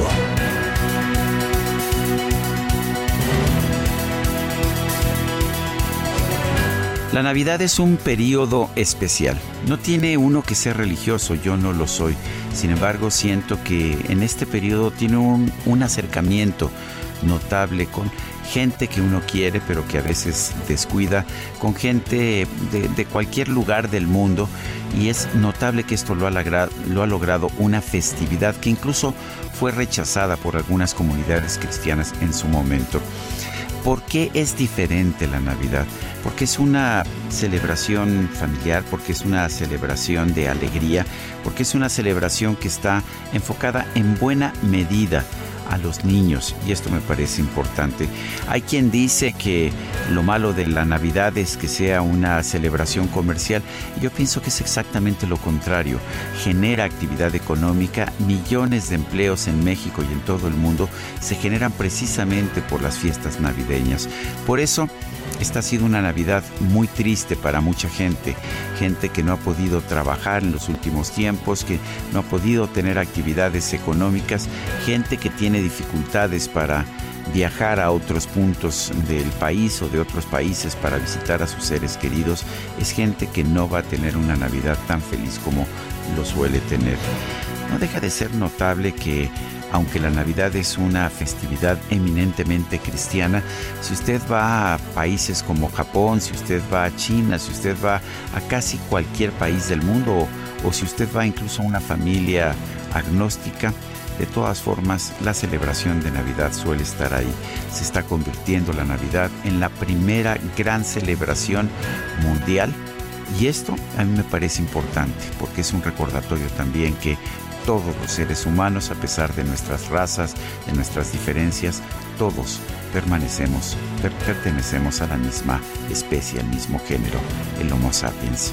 Yo soy Sergio Sarmiento y a pesar de ser muy escéptico sobre la Navidad, les deseo pues una feliz fiesta.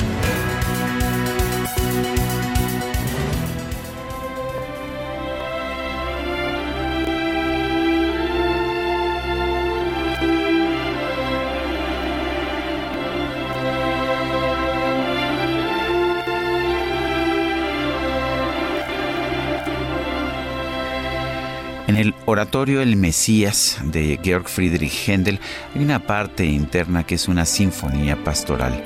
Es lo que estamos escuchando.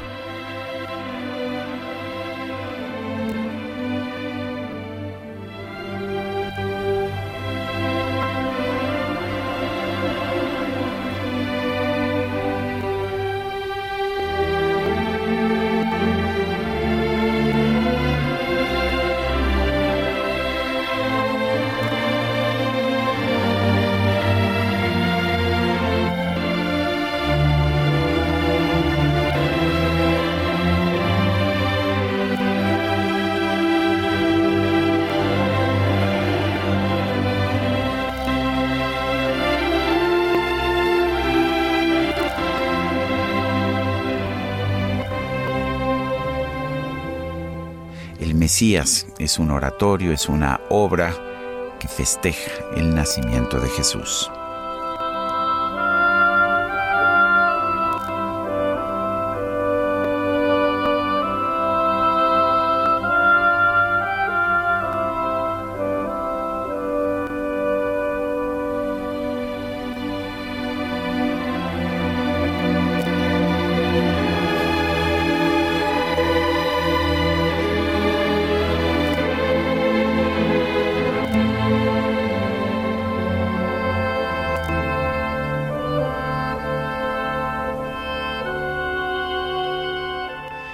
Conversamos con la secretaria de Gobernación Olga Sánchez Cordero acerca de la propuesta del presidente Andrés Manuel López Obrador de modificar la Constitución para tener una consulta popular y enjuiciar a los expresidentes. También hablamos sobre el acuerdo con los deudos de los mineros de pasta de conchos.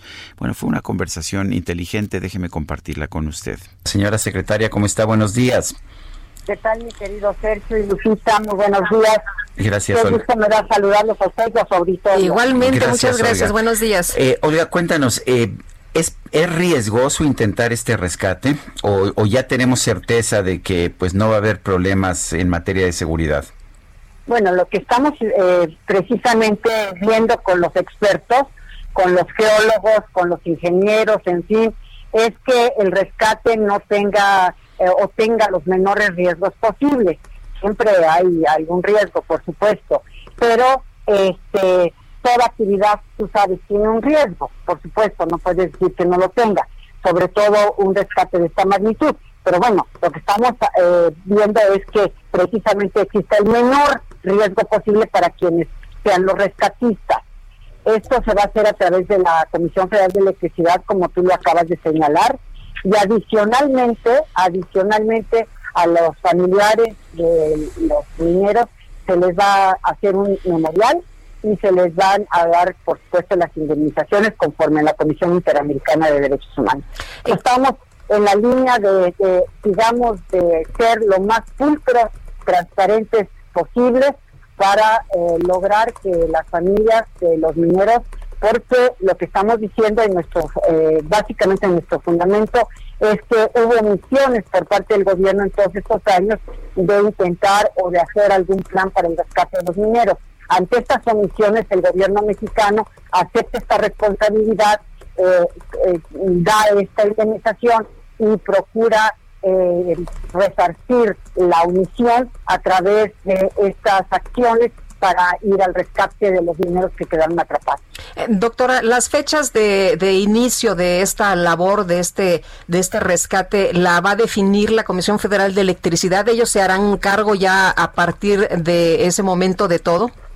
Sí, se van a hacer cargo, pero el señor presidente quiere ir a Coahuila, por supuesto después de las elecciones, porque en octubre va a haber elecciones uh -huh. en Coahuila, como saben ustedes, y después de las elecciones quiere ir a Coahuila precisamente para ver cómo se están iniciando estas acciones por parte de la, eh, de la Comisión Federal de Electricidad, quien también para poder eh, tener, digamos, alguna algún incentivo en la recuperación de los recursos de este rescate, va a explotar también eh, esta mina o, pa, o, parte de esta mina, no necesariamente en ese mismo lugar, pero parte de esta de esta mina, verdad, para para proveerse de sus propios insumos. Es decir, este, en algún momento también no se quiere que la comisión nada más eh, de este recurso, sino que pueda tener la oportunidad de recuperar el recurso, aunque sea a largo plazo. De hecho, Grupo México renunció a la concesión. ¿Esto permite que se concesione a la Comisión Federal de Electricidad? Eh, esto permite ya tener mayor flexibilidad jurídica para poder realizar tanto la búsqueda y la, y la, la estrategia de la recuperación de los cuerpos como también obviamente la el poder extraer el mineral para la propia comisión. Doctora, por otra parte, eh, las, eh, los eh, festejos del grito ahora serán diferentes. ¿Dónde estará usted? ¿En qué ceremonia? Eh, yo no iré en esta ocasión a Dolores, ya hablé con el gobernador, de hecho voy a hablar con el gobernador en unos pocos minutos, él ya ha estado en comunicación con, con mi oficina, este, a- que la- el año pasado fui a Dolores Hidalgo, en esta ocasión, como también va a ser virtual ahí, prácticamente virtual en Dolores Hidalgo y aquí también, entonces me voy a quedar con el, presi- con el presidente y sobre todo porque vamos a tener esta ceremonia, esta gran ceremonia que le corresponde a gobernación sobre la, el, reconocimiento y la medalla al mérito eh, y la más importante del gobierno de México, que es la Miguel Hidalgo, para los médicos y las enfermeras para el sector salud. Y eh, hubo todo un procedimiento en donde se instaló precisamente esta comisión y eh, la condecoración Miguel Hidalgo se dará el próximo 16 de septiembre, precisamente en las instalaciones de Palacio Nacional. Y como te digo, será entregado en, grado de collar a las eh, personas trabajadoras del sector salud eh, que estuvieron durante la contingencia sanitaria. Entonces creo que es una buena, una, un reconocimiento importante, que es una buena señal para estos médicos y enfermeras que se jugaron la vida, porque no solamente fue su trabajo, sino que la vida misma se la estuvieron jugando este con la con el problema de la pandemia y los enfermos. Eh, doctora Sánchez Cordero, eh, déjeme regresar al tema de pasta de, concha, de, de conchas porque creo que es, que es importante. Eh, nos dice usted que apenas se va a tratar de determinar cuáles son los procedimientos, eh, qué tan seguro, qué tan seguro es esto. ¿Esto lo va a hacer la Comisión Federal de Electricidad o se va a contratar a alguien que venga de fuera? Y lo pregunto porque es un trabajo bastante especializado el determinar si hay o no acumulaciones de, de, de gas, en fin, en el interior de una mina. No, pues claro, digo, tenemos que tener todas las precauciones, bueno, tiene que tener la comisión todas las precauciones y seguramente, seguramente, yo no tengo la información exacta, pero seguramente estarán los ingenieros, estarán los técnicos, los expertos, este, viendo cuál será la mejor solución, cuál será la, la, máxima eh, protección que tengan quienes eh, vayan al rescate, por supuesto. Y serán también gente muy experimentada en rescates y será gente también, ingenieros y geólogos y todo lo que tengamos al alcance para poder nosotros, bueno, nosotros no, para que pueda definirse quiénes, cómo, en dónde, qué tipo de gases se están produciendo, se produjeron ya, en fin, todo eso, pues es un asunto, mi querido Sergio, sumamente técnico eh, y, seguramente estarán viendo a todas estas personas eh, expertos y técnicos para poder hacer el rescate. Eh, doctora, si me permites a mí, eh, sobre otro tema también eh, importante en estos momentos que se está discutiendo, la consulta para el juicio a los expresidentes. ¿Es necesario que eh, pues exista primero una acusación? ¿Eso es lo que tendría que ser? ¿O la, la, no, no, no. la, aplicación es, debe hacerse por consultas, la aplicación de la ley? no, no, es que tampoco es dar una consulta para aplicar la ley está perfectamente regulada, está establecido en la Constitución, el presidente tiene la legitimación para hacerlo. Yo me vengo enterando el día de hoy precisamente también, porque incluso en la reunión de seguridad eh, no se trató el tema. En este momento, como ustedes, yo también me vengo enterando que el señor presidente decidió este, presentar la consulta a, a la Cámara de Senadores y la Cámara de Senadores la, la van a remitir a la Suprema Corte, quien decidirá si la consulta es o no constitucional y es un terminal, es un tribunal terminal, por lo que este lo que determine la corte será. Entonces, este, pues eh, estamos precisamente en, esta situación que anunció el señor presidente, eh, John no tiene conocimiento y hoy pues tenemos todos eh, el conocimiento de que lo va a hacer. Eh, doctora Sánchez Cordero, ¿se reunió usted con ah, las activistas que tomaron la Comisión Nacional de Derechos Humanos? ¿Cómo estuvo esta reunión? ¿Qué se dijeron? ¿Qué, ¿Cuál es la solución que está usted aportando? Mira, yo creo que todas ellas están pasando por mucho dolor, porque eh, algunas de ellas, eh, sus eh, hijas fueron eh, asesinadas o se cometieron feminicidios, otras, eh, sus hijas o sus mm, parientes más cercanos fueron violadas, fueron violentadas, fueron agredidas.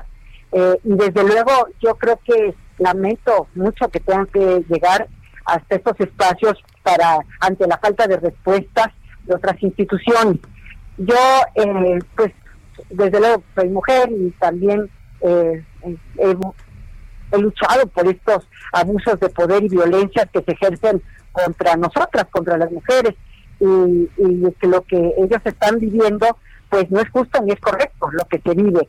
Así que no se les puede quitar desde luego el dolor y la tristeza, porque pues esto es lo que les da fuerza para seguir adelante y pues muchas de traen el corazón roto, la verdad de las cosas. Y nosotros estamos aquí desde este espacio en el gobierno federal, pues trabajando, de verdad, trabajando sin pausa para que realmente eh, tengan una respuesta y se puede llegar a cuidar a las eh, mujeres, a las niñas y que se las proteja en, en- en sus derechos sin discriminación y sin excusas. Eh, lo que sí vamos a hacer es caminar con ellas, acompañarlas eh, y nosotros lo que podemos hacer desde esta secretaría es impulsar cambios para que podamos lograr que se vaya disminuyendo la violencia, los feminicidios y con un objetivo a largo plazo, pues ojalá, ojalá se pueda erradicar las violencias en contra de las mujeres. Y yo creo que este tenemos que acompañarlas en validando lo que ellas viven y que no es justo, ni tampoco minimizar la experiencia que ellas vivieron. Eh, tenemos que hablar con empatía, tenemos que hablar sin juicios de valor, sí, y tenemos que ver por por eh, porque porque ellas eh, tengan la respuesta adecuada y sin embargo sí muy claramente no eh, prometer eh, cosas que no podemos cumplir ni tampoco podemos generar falsas expectativas. Pero este pero sí el acompañamiento desde una perspectiva integral de protección integral que puede significar para muchas mujeres la diferencia entre la vida y la muerte y desde el primer momento en que buscan ayuda tiene que haber respuesta por parte de los servicios de atención integral y por parte de las autoridades. Entonces yo creo que las víctimas de violencia, sobre todo las mujeres víctimas de violencia y las niñas, tienen que tener el derecho y al acceso a servicios de protección y de atención integral, yo diría 24 por 7, y las víctimas, en mi opinión, es una opinión personal, no deben ser llevadas por las personas de eh, primeras respondientes al Ministerio Público o a la Fiscalía, ¿verdad? Sino que deben ser eh, realmente remitidas a esos servicios integrales de protección y posteriormente, ¿verdad? La policía y la fiscalía deberían enfocarse en, los presuntos agresores y ante la primera solicitud de apoyo de las mujeres, sin necesidad de que la víctima denuncie, se deben investigar y se debe evitar, obviamente, la recriminalización, la repetición de los actos delictivos y juzgar y sancionar a los agresores con perspectiva de género. Entonces, creo que en eso estamos trabajando y este y yo creo que cada, eh, cada institución pública y privada, eh, de acuerdo a sus atribuciones y funciones, pues yo creo que tenemos una corresponsabilidad y las mujeres tendrán mayor posibilidad de encontrar el acceso a la protección a sus derechos. Doctora, derecho a disentir eh, por parte de los gobernadores, eso no quiere decir que se rompan las relaciones, que haya buena relación con la Secretaría de Gobernación y que trabajen en diferentes temas. Yo te puedo decir, mi querida Lupita, que yo todos los días, todos los días, desde que estoy en esta secretaría, hablo con uno o dos gobernadores. Y tú has visto y han sido ustedes testigos de que en esta pandemia prácticamente fue semanal la reunión que tuvimos con los gobernadores y con los diversos secretarios de Estado, con la secretaria de Economía, con el secretario de Salud, con el secretario de Turismo, con el secretario de Educación. Incluso ahora en esta semana se está programando una eh, videoconferencia también, no sé si sea videoconferencia presencial, pero una reunión con el secretario de Hacienda después de que entregó ya el PEP y que ahora va a platicar con los gobernadores. Eh, una pregunta, eh, señora secretaria. ¿Usted está de acuerdo con retirar el fuero al presidente de la República? No, no, no estoy de acuerdo. Como constitucionalista te digo, yo creo que es una protección que tienen los jefes de Estado, los jefes de gobierno, y en esta nosotros en, nuestro país tenemos el jefe de Estado y el jefe de gobierno en la misma persona del, del presidente. Hay otros, por ejemplo, en España el jefe de Estado es el rey y el, jefe de gobierno pues es el presidente eh, español. Entonces aquí tenemos ambas figuras en la figura del presidente y yo se lo he dicho al presidente directamente, que es una protección, que yo no estaría de acuerdo en que se le quitara el fuero al presidente, precisamente por la figura que, que representa nuestro país como jefe de Estado, por una parte, y como jefe de gobierno. Entonces, eh, es mi posición, pero yo respeto, el presidente está decidido a que le quiten el fuero y así sea eh, y así está la iniciativa en la en las cámaras. Eh, doctora, por otra parte, así es usted al evento eh, del sorteo especial este alusivo al, a lo del avión eh, presidencial. Eh, a, qué horas es y, y, usted ya compró su cachito y piensa que esto va a servir efectivamente para ayudar al sistema de salud? Por supuesto que fue una de las primeras que compré en un cachito, si no me entero. Este, y también me ha pedido el señor presidente que esté yo alrededor de las dos y media ahí en la Lotería Nacional. Yo creo que no sé a qué hora vaya a hacer el sorteo, si a las cuatro o dos y media, no recuerdo, pero me pidió que estuviera desde las dos y media ahí. Eh, eh, doctora, eh, estamos empezando un proceso electoral, pero en, en, los estados de Hidalgo y de Coahuila tendremos elecciones este este mismo este mismo año. ¿Cuáles son las restricciones que se que se deben aplicar a la información? Se lo digo como comunicador.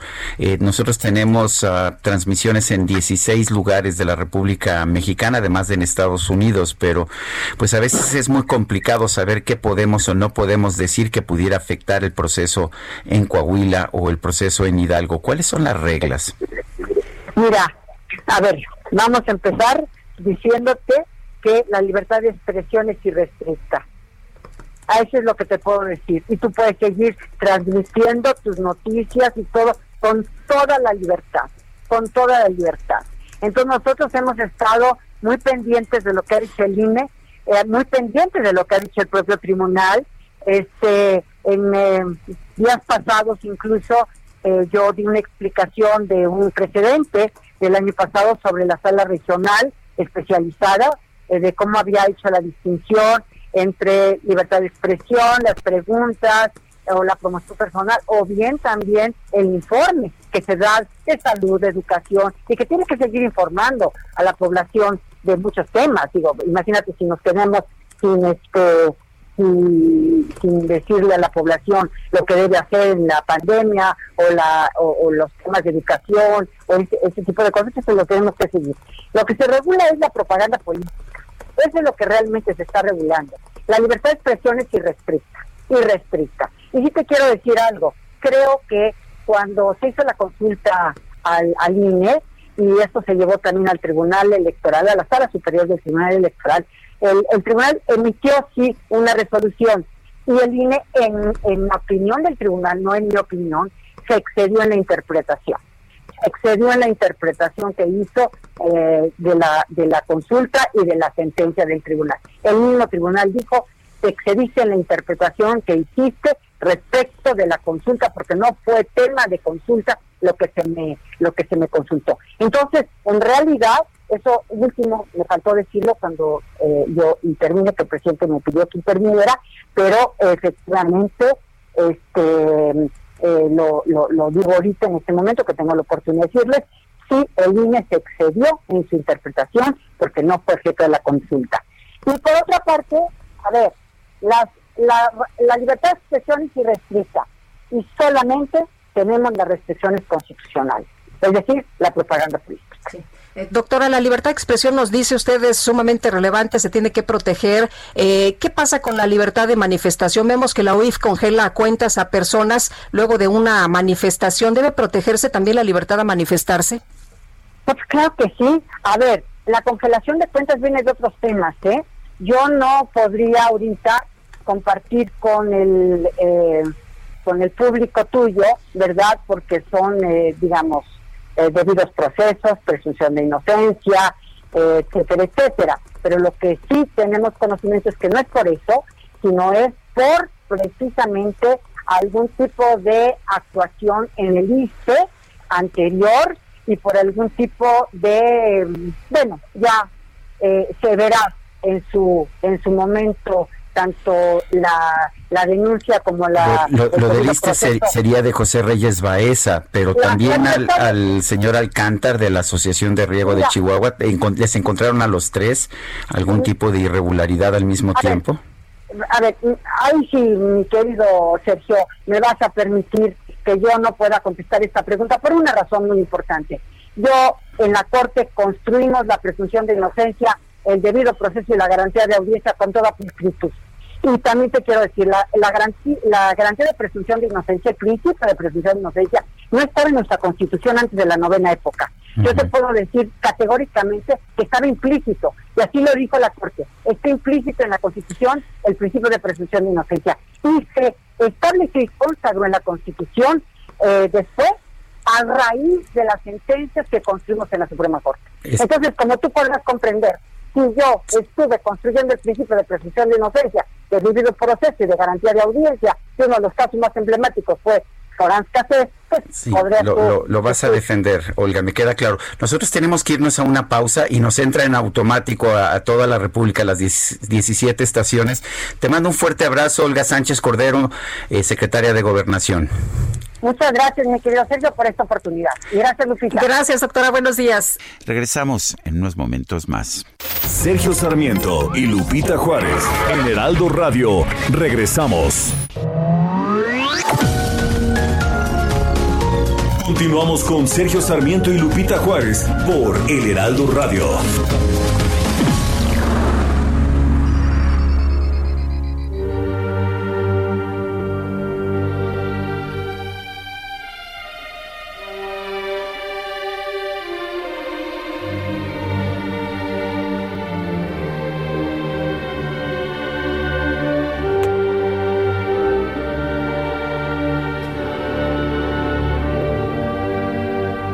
Debo reconocer que el Mesías de Georg Friedrich Händel es una de mis piezas favoritas. Regreso a ella todas las Navidades, en parte porque trata del nacimiento de Jesús, pero en parte también por su gran belleza. Esto que estamos escuchando es Behold the Lamb of God. Mirad al Cordero de Dios. Y tenemos con nosotros, como lo hemos hecho en, distintos, en distintas ocasiones, en todos los 25 de diciembre, a un personaje que quiero y admiro, es el padre Cipriano Sánchez. He conversado con él sobre temas de, de la Navidad, de la religión, de, de la Iglesia Católica desde hace muchos años.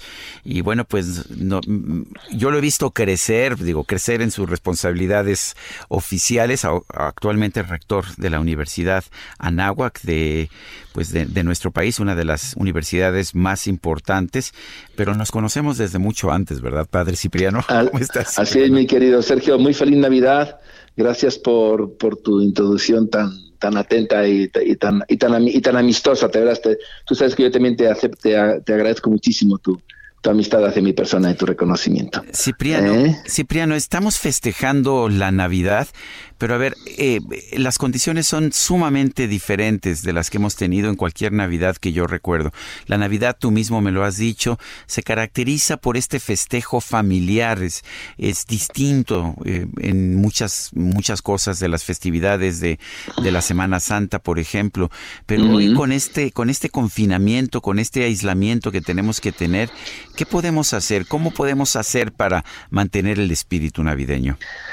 Eh, fíjate que eh, hace un par de domingos el Papa Francisco eh, dijo una frase muy fuerte, como las que él suele usar, referida justamente a la Navidad. Dice que el consumismo nos ha secuestrado a la Navidad. Eh, y la verdad creo que en cierto sentido tiene, tiene un, un, punto de muchísima razón el Papa Francisco en esto.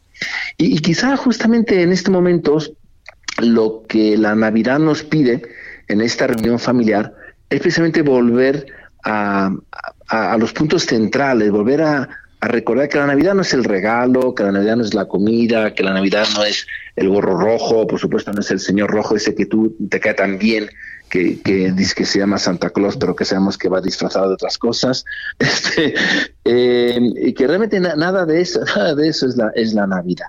Esos son como, como los envoltorios que poquito a poquito a lo largo de los siglos hemos ido poniendo a la Navidad. Pero la Navidad es mucho más la Navidad. Basta que pensemos lo que fue la primera Navidad y es esa unión de la familia en torno a los valores más esenciales, en torno a aquellos valores que, que nos hacen mejores y déjame usar el término, y que nos salvan, es decir, que, que nos arrancan de, de, nosotros mismos, de nuestros egoísmos, que nos arrancan de, de nuestras tendencias a veces no tan positivas, ¿no? Y, que nos permiten compartir con los demás. O sea, la Navidad es una época y ya incluso hasta en el Evangelio. el Evangelio de Jesús no nace de una forma mítica y entonces oculta en quién sabe qué extraño lugar, sino que desde el primer momento eh, los pastores llegan, los magos llegan. O sea, es, es, es, una forma de decir, tenemos que compartir nuestros valores con los demás.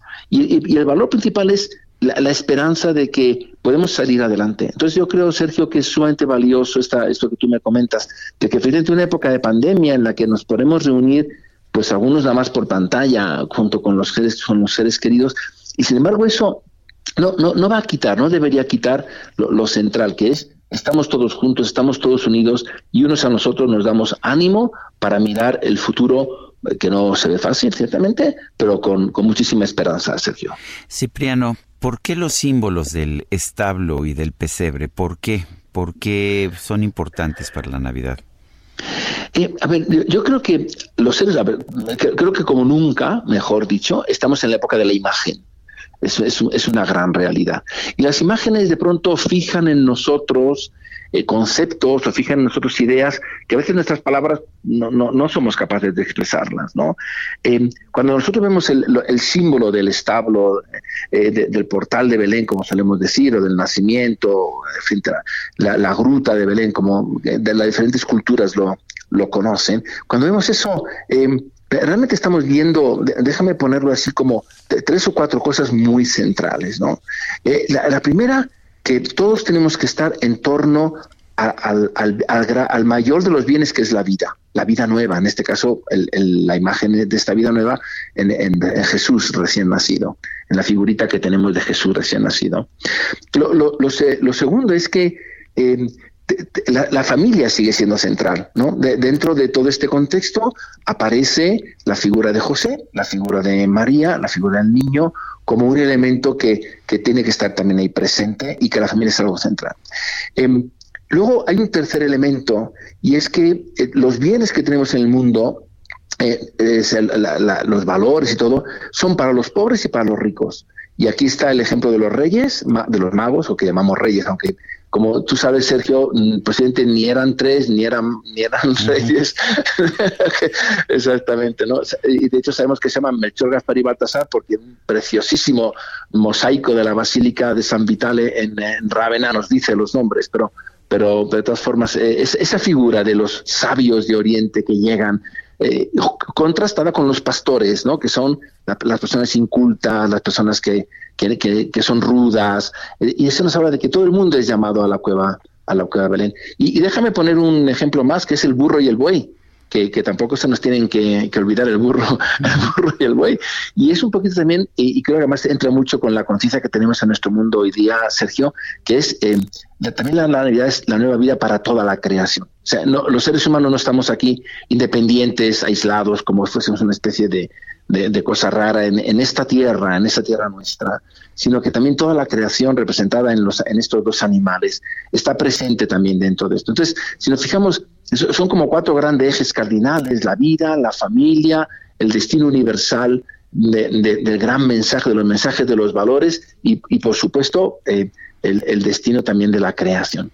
Em, y, bueno, y claro, si ya queremos poner algo más, que son los ángeles, pues nos damos cuenta de que el ser humano no se queda nada más en esta tierra, sino que tiene una trascendencia.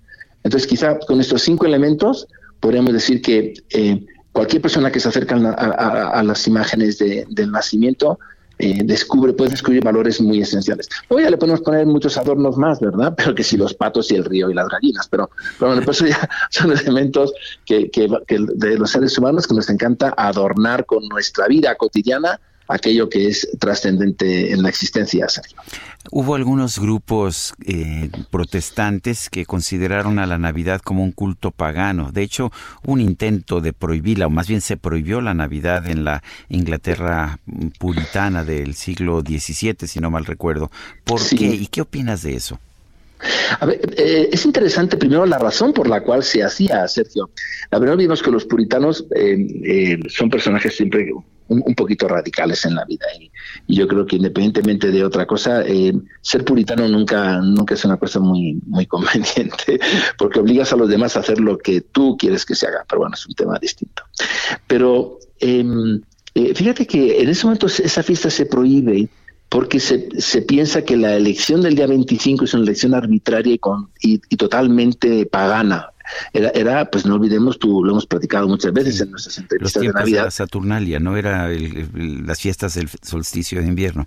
Exactamente, exactamente. Pero sin embargo, hay, hay datos muy curiosos que, que no necesariamente eh, nos alejan mucho del mes de diciembre. Y déjame poner dos elementos. Uno es que eh, la fiesta del solsticio del 25, del, del, de- que se llamaba Dies Natalis Solis Invicti, el día del nacimiento del sol invicto, es una fiesta muy posterior, y, la verdad es que es algo muy llamativo esto, a la celebración de la Navidad por parte de los cristianos en Roma. Luego se unen ambas, pero ya los cristianos de Roma, no olvidemos que la fiesta del 25 de diciembre es una fiesta de los cristianos de Roma, mientras que, la- mientras que para los orientales, para los cristianos orientales, la fiesta más importante es la de la Epifanía, que es la que celebramos en torno al 6 de, de enero.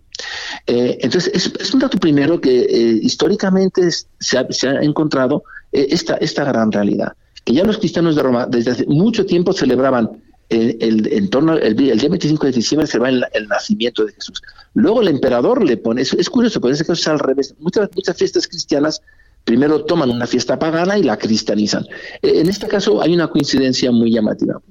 Pero luego hay otro dato también muy significativo, y es que, que, viene justamente de los registros que los judíos eh, tienen hoy todavía para el servicio del Templo de Jerusalén, una vez que el Templo de Jerusalén se, se reconstituya eh, en algún momento, si es que se llega a reconstituir en, en la ciudad de Jerusalén. Y es que ellos van guardando los registros de, a qué turno de las familias sacerdotales le tocaría eh, servir el día en que el templo se inaugure. Entonces ellos van guardando estos registros. Bueno, nosotros sabemos que el tío de Jesús, Zacarías, era del turno de Abías. Y, entonces, haciendo, no voy ahora a complicar mucho la cosa, pero, pero haciendo los cálculos, efectivamente, el turno de Abías sirvió en el templo 10, 9 meses antes del, de, o sea, perdón, 18 meses antes del nacimiento de Jesús. No olvidemos que Juan Bautista tiene, na- nace antes que Jesús. Entonces, si nos vamos a, los, a, los, a las cuentas de los sacerdotes judíos o nos vamos a la- al cómo se establecen las fiestas en Roma, ah, no, no, no podríamos decir, yo no lo podría decir, que exactamente el día 25, o sea, la, la fiesta del nacimiento de Jesús.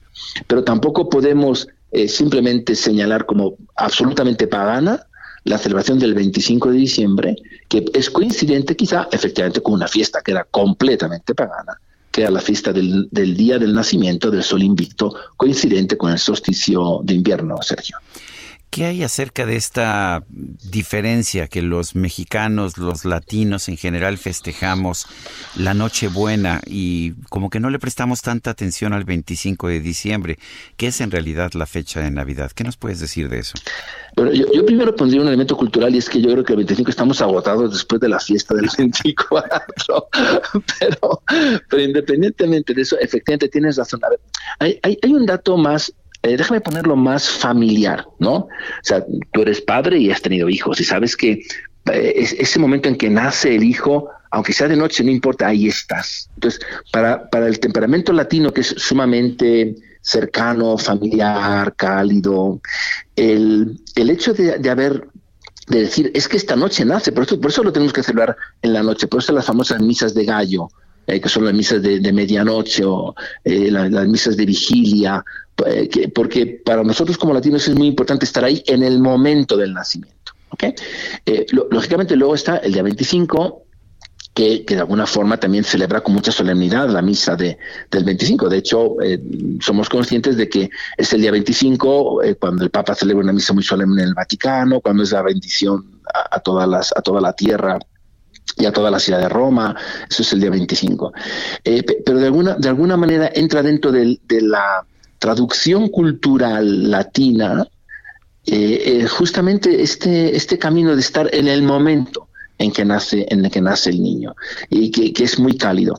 También luego no olvidemos que para nosotros como pueblos latinos las temperaturas son bastante más benignas eh, en las noches de, del 24 que pen- pensemos en Finlandia, por decir un lugar, ¿no? Que entonces lógicamente es lógico que la celebración se traslade a un momento en que hay, eh, hay luz, hay día, ¿no? Pero independientemente de esos aspectos, yo siento que es mucho más esa ternura que es tan latina la que hace que nosotros le demos más importancia a que litúrgicamente el momento en que nace el niño es el día, el día 24 por la noche, estar ahí presentes, que al día siguiente, que ya el niño ya nació, ¿no? Y que litúrgicamente se sigue celebrando con mucha solemnidad, pero tiene otro toque diferente, Sergio. Cipriano, ¿y cómo, cómo celebras tú? ¿Cómo celebra un sacerdote? ¿En compañía de quién? Eh, Y más en estos momentos. Eh, bueno, eh, eh, no- no- hay que recordar que yo vivo en una comunidad, en la comunidad de Legionarios de Cristo, y por lo tanto eh, la celebración es muy familiar, es muy, muy cercana, porque tenemos, normalmente tenemos las vísperas, luego solemos tener la misa de, de Navidad en la, en, la, en, la, en la misa de vísperas, y luego tenemos la cena, una cena especial, eh, y, y luego tenemos dos costumbres, ¿no? Una, una muy curiosa, muy bonita, es que nos repartimos cada uno un santo para, para eh, la fiesta de los patronos, así le decimos nosotros, ¿no? Para que ese santo nos proteja y lo imitemos durante el año.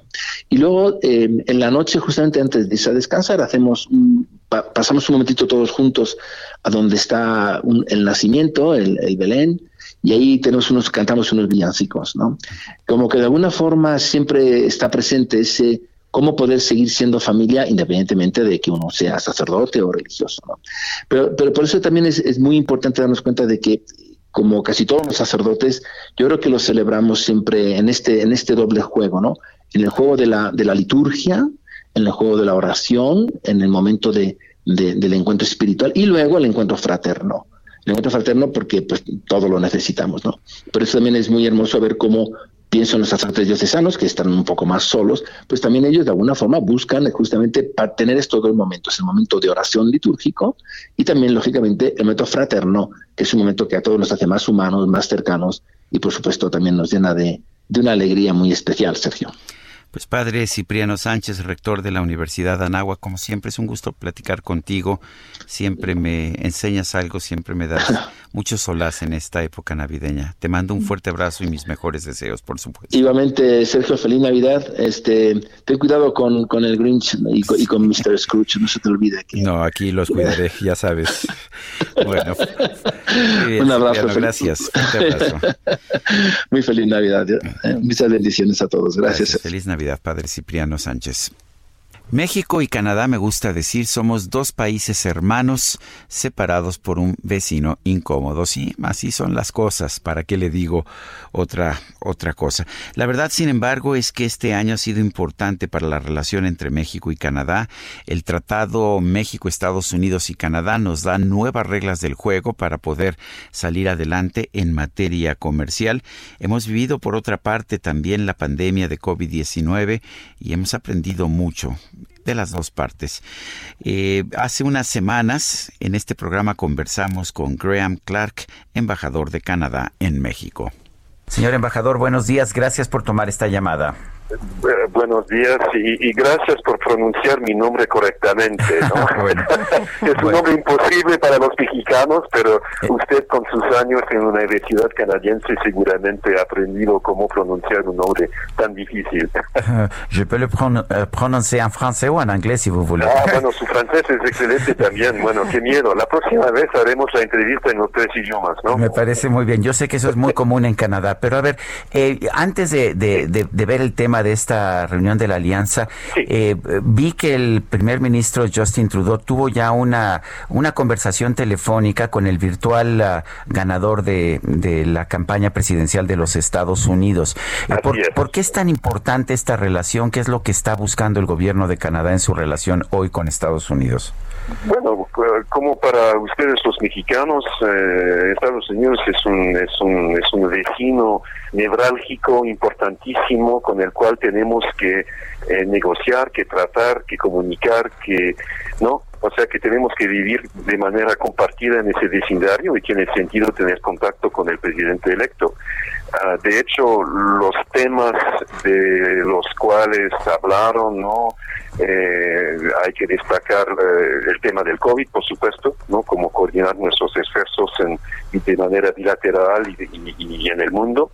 Eh, el tema del cambio climático, el tema de la energía, el tema eh, de los dos canadienses que están que están detenidos de manera ilegal en China.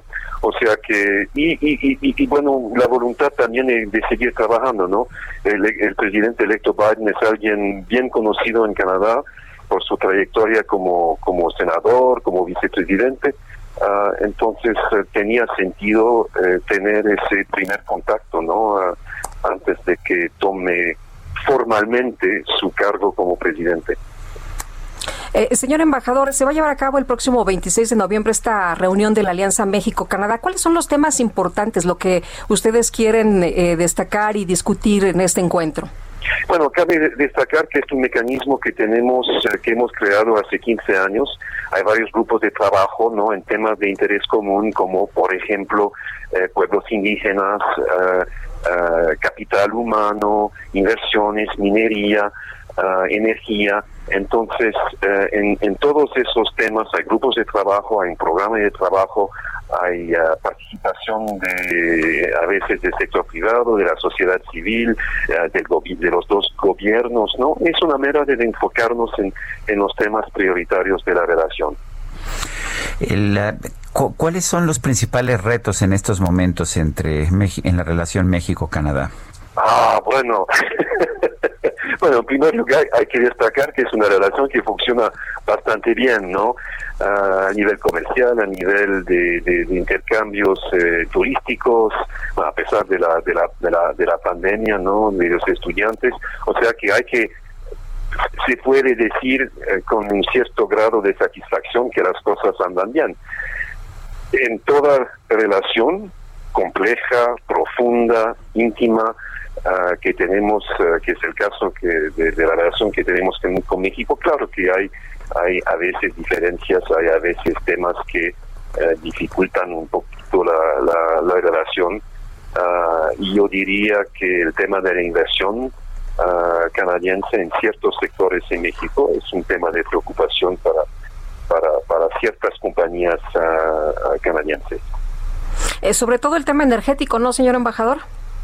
El, el, tema energético es un tema es un tema de, preocupación uh, y uh, es un tema que queremos uh, tratar dialogando con el gobierno mexicano para crear un espacio en el cual las las empresas canadienses pueden seguir invirtiendo en este sector. ¿Por qué? Porque estamos viviendo un momento de pandemia con consecuencias pequeñas eh, económicas duras para su país, para mi país, y para salir de esa crisis que necesitamos crecimiento económico. ¿Y cómo lograr ese crecimiento económico? Con inversión, ¿no?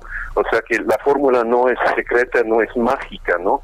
Me parece obvio que en el contexto en el cual nosotros, digo nosotros, los países, ¿no? Que estamos viviendo esa, esa pandemia, uh, tenemos que armarnos para, para crecer y para dar empleo, para, para que no caiga más gente en pobreza, ¿no? Tenemos que ayudarnos para crecer, para generar empleo, para evitar la pobreza. Eh, las inversiones canadienses en minas han sido muy importantes. Canadá tiene de las mejores empresas mineras sí. en el mundo, muy buenas tecnologías, pero sí. este tema ha generado conflictos entre las dos naciones. Eh, ¿Cómo ve usted este conflicto en este momento? ¿Qué hay que hacer para solucionarlo? Bueno, eh, la presencia de la minería, hay que destacar que la minería canadiense opera en este país ah, en, zonas vulnerables, en zonas ah, aisladas, ¿no? Y ah, como usted acaba de decir, eh, la, la, minería, la minería canadiense es de muy alto nivel, no muy profesional, y la minería canadiense que opera aquí es respetuosa del medio ambiente, dialoga con las, eh, con las comunidades, eh, esas empresas pagan impuestos, ¿no? O sea que para mí es un ganar-ganar. Ah, claro que las minerías, las mineras canadienses eh, quieren ser solventes, quieren ganar dinero, ¿no? Pero ofrecen también algo en ciertas regiones del, del país, de este país, y de, mi propio país y de otros países, diría yo, ah, una fuente de empleo, de riqueza, y uh, o sea que, que este equilibrio yo creo que se puede alcanzar tanto en Canadá uh, como, como en México. Bueno, pues yo quiero agradecer, agradecerle, señor embajador Graham Clark, el haber conversado con nosotros esta mañana. Es un placer. Y la próxima vez en los tres idiomas del NAFTA, ¿no? On va a hacer ça y, of course, we're going to do that. con muchísimo gusto. Yo haré las preguntas y usted las respuestas. Me parece, me parece muy bien. Un fuerte abrazo, señor embajador. Bueno, un abrazo. Chao. Este 25 de diciembre queremos escuchar sus saludos, sus opiniones o sus comentarios. ¿Por qué no nos manda un mensaje o una nota de voz a, nuestro número de WhatsApp, que es el 55 20 10 96 47? Déjeme repetirlo para que tome usted nota. 55 20 10 96 47.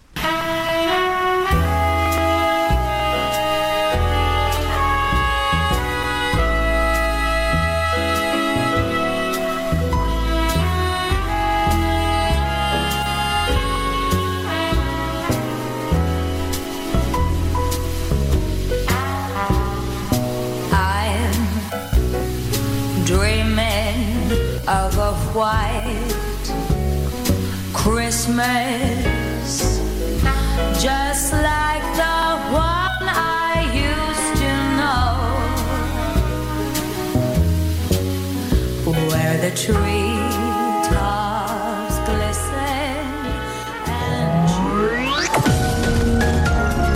Sergio Sarmiento y Lupita Juárez quieren conocer tu opinión, tus comentarios o simplemente envía un saludo para ser más cálida esta mañana.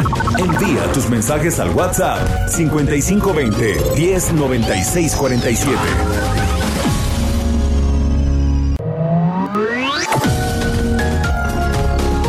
Continuamos con Sergio Sarmiento y Lupita Juárez por El Heraldo Radio.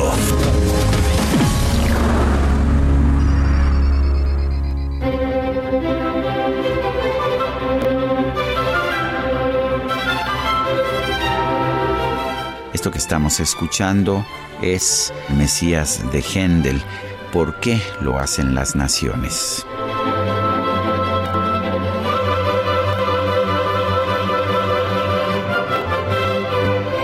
En el año de 2020, un año muy dramático, hubo temas que no tenían que ver necesariamente con la economía y con la salud y que sin embargo resultaron pues de una enorme conmoción para la sociedad mexicana.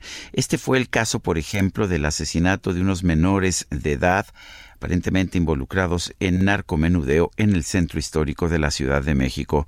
Héctor de Mauleón, periodista y columnista de El Universal, le, dio un seguimiento muy especial a estos hechos y bueno, pues con él conversamos hace algunas semanas. Vamos a escuchar. Hola, ¿qué tal? Muy buenos días. Héctor, cuéntanos del caso. A ver, tú escribiste un muy importante artículo sobre este caso, lo conoces muy bien. Cuéntanos exactamente qué pasó. Pues el, el domingo en la madrugada unos policías que estaban haciendo un corte vial porque un grupo de motociclistas quería ingresar al centro histórico en la madrugada, eh, vieron a un hombre que iba empujando un diablito con un tambo y unas cajas de plástico y al pasar cerca de ellos una de las cajas se le cayó, se acercaron a, ayudarlo a levantarlas y, vieron que dentro de estas cajas venían unas bolsas de plástico negro con algo que se les hizo muy raro, no supieron bien qué era lo que estaban viendo inicialmente, hasta que uno de ellos advirtió que lo que estaba viendo era un brazo y una oreja. Eh, se hizo la, la detención de este sujeto que dijo que le habían dado eso para, para que lo fuera a tirar, que no sabía que llevaba y que le habían dado dos gramos de, cocaína eh, en pago para que fuera a deshacerse de ello. Esto fue en la esquina de Chile y Bel- Belisario Domínguez. Eh, resultó que eh, desde el martes anterior se habían desaparecido un par de, niños de la comunidad Mazagua que supuestamente vendían precisamente por esa zona, por esas calles, vendían dulces. Se había levantado una alerta a Amber eh, y andaban pues buscándolos porque pensaban que, que se habían escapado hacia, hacia un evento que, que querían ver de motocicletas en el Estado de México. Pero pues no, resultó que eh, eran precisamente eh, los restos que habían descubierto los policías, eran los de estos niños de 12 y de 14, de 14 años. Eh, se, hizo, se, se comenzaron a hacer eh, investigaciones porque estos niños vivían en la calle de Pensador Mexicano, donde vivía también uno de los eh, adolescentes, uno de los menores de edad, que apareció descuartizado en el puente de Nonoalco hace dos años, no sé si lo recuerdan. En, en el mes de junio de, 2000, de 2018, un domingo, aparecieron restos humanos arriba del puente, eh, tirados en medio de la guerra entre la Unión Tepito y eh, el grupo conocido como la Fuerza Antiunión. Uno de, esas personas procedía también de, de, la calle de Pensador Mexicano, de una vecindad eh, ubicada en ese, en ese lugar, y ahora otro de los niños de esa calle eh, se hallaba en las, mismas circunstancias. Entonces, eh, la, policía fue ligando que el mismo martes de la desaparición habían ejecutado en el, en el centro, en la calle de Santa Veracruz, a un muchacho de 19 años al que apodaban el Rata. Los vecinos y los comerciantes decían que usaba niños para que cobraba piso, que era él era de la Unión Tepito, eh, vivía en la calle de Paraguay, que andaba cobrando piso a los comerciantes, pero que para evitar el riesgo de que lo detuvieran, enviaba niños para que fueran a recoger el dinero y que eh, había sido visto con estos con estos menores eh, varias veces en la en la zona. Entonces, pues se fue revelando una, una no, no, revelando, porque es algo que se sabe desde hace sí. mucho, pero diría yo que emergió eh, de pronto de la peor manera la realidad de la podredumbre que hay desde muchos años en el centro histórico. Hemos visto ya eh, muchísimas cosas. Vimos, eh, aparte de estos descuartizados del puente de Nonualco, el episodio aquel de los, de los sicarios disfrazados de mariachi que entraron a, a, dispararle a 11 personas en una chelería en Garibaldi. Hemos visto la aparición de cuerpos, la ejecución de personas desde motocicletas. Se ha vuelto una realidad cotidiana la violencia del centro histórico. Eh, Pero Héctor, que, lo que todo... llama más la atención ahora en este caso es que eh, los niños estén participando. Digo, no es nada nuevo como tú lo mencionas, solo que ahora sí nos da en la cara, ¿no? Eh, eso es lo como brutal. halcones, niños sicarios. Este, lleva muchos años esta, esta realidad en la cual en esas vecindades los son reclutados los, los niños por los maleantes que ya están curtidos, que han, que están incluso en la cárcel, que han, que han hecho cosas eh, pavorosas para protegerse y usarlos como escudos. Y entonces son niños que están pues abandonados porque esa es la realidad que ven, esa es la realidad en la que viven, y los reclutan desde los 8, desde los 9, desde los 10 años, este, sin que no pase, sin que, sin que se haga nada. Eh, todo el mundo sabe cuáles son las vecindades, es una, una realidad para cualquier persona que conozca el centro, que trabaje en el centro, en donde, en donde se hacen, en donde se hacen estas cosas y donde surgen estas cosas. Y, y no ha pasado eh, absolutamente nada. Ahorita, Lupita, que hablabas de las órdenes de arriba, pues ojalá llegaran las órdenes de arriba para, para ponerle un freno a todo esto, o meter extensión de, extinción de dominio, perdón, en las vecindades involucradas, dar con los, con todos los responsables y hacer una limpia de la podredumbre en el centro, porque esto de los niños, pues ya rebasa, de veras ya rebasa los, todos los límites de lo que, Oye, de lo que hemos visto. Fueron, Pensar que los torturaron. Fueron torturados, que los ¿verdad? Es lo que te iba a comentar. Sí. Eh, de, de, o sea, fue una situación realmente muy terrible, como si fueran adultos de estos, de, de los eh, bandas criminales, eh, pues chavitos muy chiquitos que- a los que atrapan, a los que torturan, eh, los matan y los descuartizan. Y, y son otros menores también. Son, son jóvenes de 18, de 19, de 16, de 17 los que hacen estas cosas. Son eh, niños contra niños porque así lo ha permitido la corrupción que priva en el centro, bueno, en, la ciudad y en el país, pero que se ha ma- materializado desde hace ya varios años en el, en el, en el centro histórico y que está... eh, robándole a una a, la niñez y a la juventud toda posibilidad de, eh, de hacer otra cosa. No hay otra posibilidad en las vecindades del centro más que o ser vendedor ambulante y caer en manos de la Unión mediante la extorsión o ser extorsionador, sicario, halcón de la, de la Unión. Es una realidad que no hemos querido ver y que nos acaba de refrescar, eh, de recordar pavorosamente eh, este suceso. Oye, y bueno, aquí las eh, dices, eh, se han eh, hecho de la vista gorda las autoridades, ¿no? Tal vez porque no había estado tan fuerte un caso como el que ahora nos estás presentando, como que el que ahora se está conociendo. Eh, pero hablas de corrupción, ¿qué pasa con las policías de la ciudad? Pues las policías participan, eh, han participado de, todo esto. Eh, yo veo eh, ahora una, una voluntad de, cambiarlo, pero me parece que esa voluntad está, eh, digamos, en la, en la cúpula de la Secretaría de Seguridad y en un grupo eh, inmediato, pero toda la, el- la montaña que es la, la- las corporaciones policíacas de la ciudad, pues son, son corporaciones que fueron penetradas, infiltradas, corrompidas desde, desde hace años. Eh, la, es impresionante si uno ve en dónde estaba la Unión Tepito antes de la llegada del gobierno de Miguel Ángel Mancera y dónde está hoy. De- era un grupo criminal de una colonia y eh, hoy eh, eh, desbordó esa colonia, se apoderó de toda la delegación, se desbordó a otras delegaciones y este hay registros de que tiene operaciones en siete alcaldías de la Ciudad de México, un, un- este, este grupo criminal que controla la venta de droga en antros y bares, restaurantes, eh, eh, etcétera.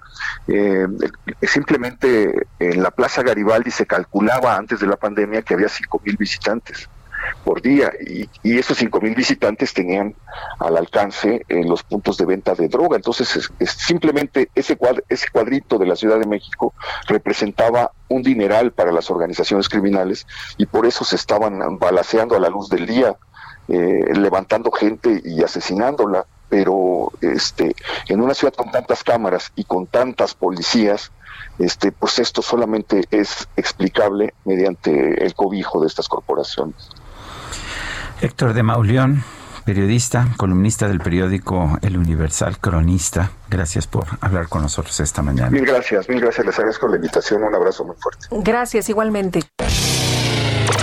La micro deportiva.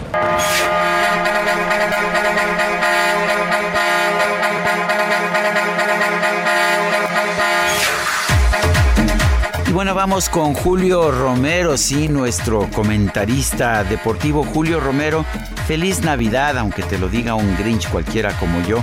¿Qué nos tienes de información deportiva esta mañana? Muchas gracias, Sergio. Muy buenos días. Igualmente para ti, una feliz Navidad, al igual que todos nuestros amigos del auditorio. Y cómo no va a ser una feliz Navidad si tenemos actividad del fútbol americano de la NFL el día de hoy. Arranca la semana 16 y penúltima ya de temporada regular y en un duelo que luce atractivo, los vikingos de Minnesota estarán enfrentando a los Santos de Nueva Orleans. Minnesota llega a este duelo con récord de 6 ganados y 8 perdidos. Nueva Orleans ya con boleto a postemporada tiene 10 triunfos y 4 descalabros. Nueva Orleans, Green Bay. Por la conferencia nacional son los equipos que aparentemente lucen fuertes para esta, para esta postemporada. Pero la verdad es que está, está bueno el juego este de Minnesota contra Nueva Orleans. Y la actividad no solamente el día de hoy, sigue el día de mañana, sábado, con tres duelos. Arrancaremos por ahí de las 12. Los bucaneros de Tampa Bay y Tom Brady estarán enfrentando a los Leones de Detroit.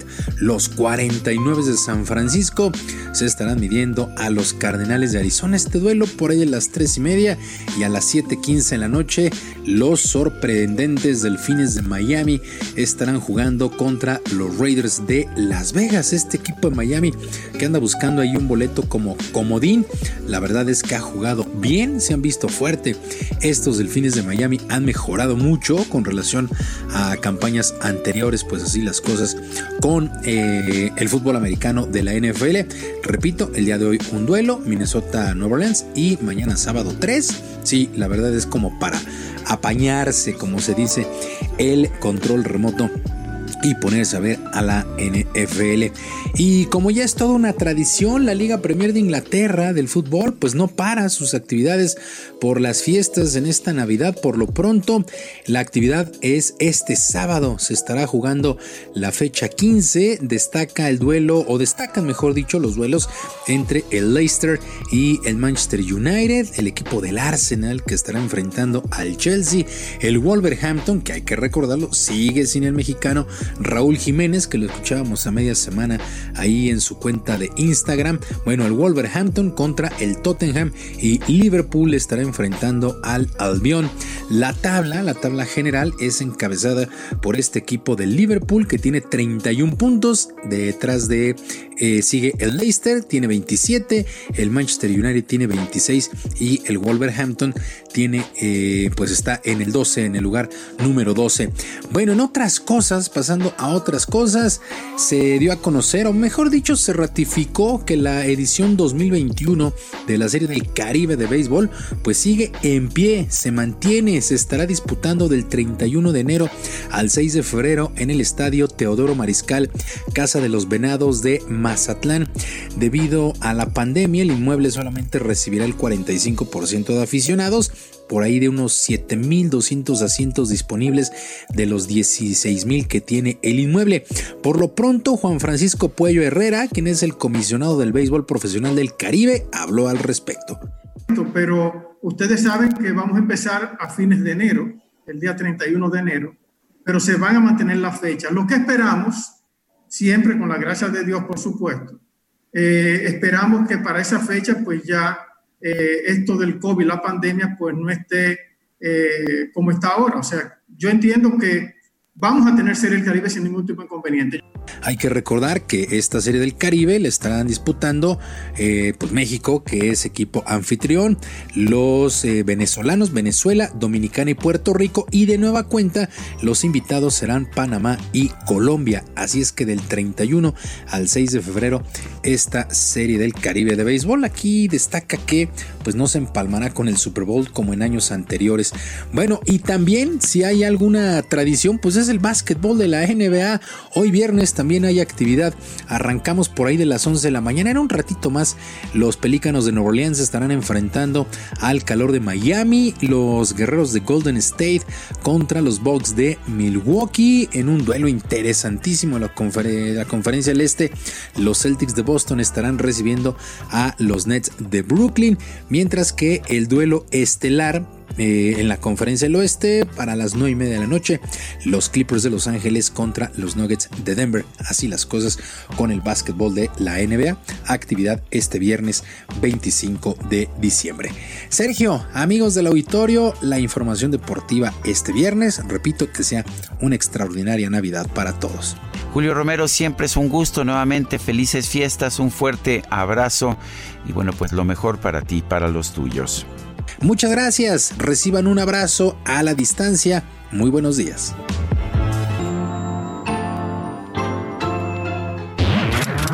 Letra H con Sergio Sarmiento y Lupita Juárez. Mónica Soto y Casa, qué gusto, un fuerte abrazo navideño y mira que te lo dice alguien cuya lectura navideña favorita es un cuento de Navidad de Charles Dickens que nos habla sobre el señor Scrooge, pero en fin, lo que te puedo decir es que la gente aprovecha estas, estas semanas de vacaciones para poder leer. ¿Qué nos recomiendas? Mónica, adelante por favor. Muy buenos días Sergio, muy feliz Navidad para ti y para la gente que nos está escuchando y también para Lupita a la distancia. Y pues fíjense que este viernes de lectura navideño voy a recomendarles un libro entretenido e inquietante, de esos que arrancan a los lectores de la realidad por horas y los llevan a universos fantásticos de deliciosa ansiedad. aunque suene muy extraño. Es la selección de relatos de horror de Edgar Allan Poe de Plutón Ediciones. Fíjense que esta selección contiene cuentos como Los Crímenes de la calle Morgue, El Escarabajo de Oro, La Máscara de la Muerte Roja, que es mi favorito por su combinación entre erotismo y misterio, y por supuesto que no podía faltar el famoso poema El Cuervo, entre varios otros relatos. A mí me gustan mucho los cuentos de Edgar, Allan Poe porque te van llevando desde las primeras palabras hacia la anécdota, hacia los personajes, hacia un ambiente que normalmente es bastante intenso e inquietante. Y pues estos cuentos son clásicos porque no hay nada más espeluznante que el terror que puede provocar un ser humano en otro. Y en contar estas historias acerca de pues cómo somos los seres humanos y toda la maldad que podemos albergar, pues Edgar Allan Poe era un maestro. Por eso se los recomiendo este viernes de lectura. Sigan disfrutando muchísimo las vacaciones de invierno, esta época navideña. Yo les mando un abrazo muy fuerte. Tomamos nota, mi querida Mónica, y pues un fuerte abrazo y lo mejor para ti, para los tuyos. Sergio Sarmiento y Lupita Juárez quieren conocer tu opinión, tus comentarios o simplemente envía un saludo para ser más cálida esta mañana. Envía tus mensajes al WhatsApp 5520 109647. Dicen que la Navidad es un festejo principalmente para los niños. Y sí, yo recuerdo que de niño me llevaban juguetes, me, llegaba, me llevaban toda suerte de regalos. Pero a ver, ¿se imagina usted un niño que desde los cuatro años eh, ha tenido victorias en campeonatos de Fórmula Karts? ¿Se imagina usted, usted eso? Cuatro años. ¿A qué edad le regalaron su primer, este, su primer go-kart?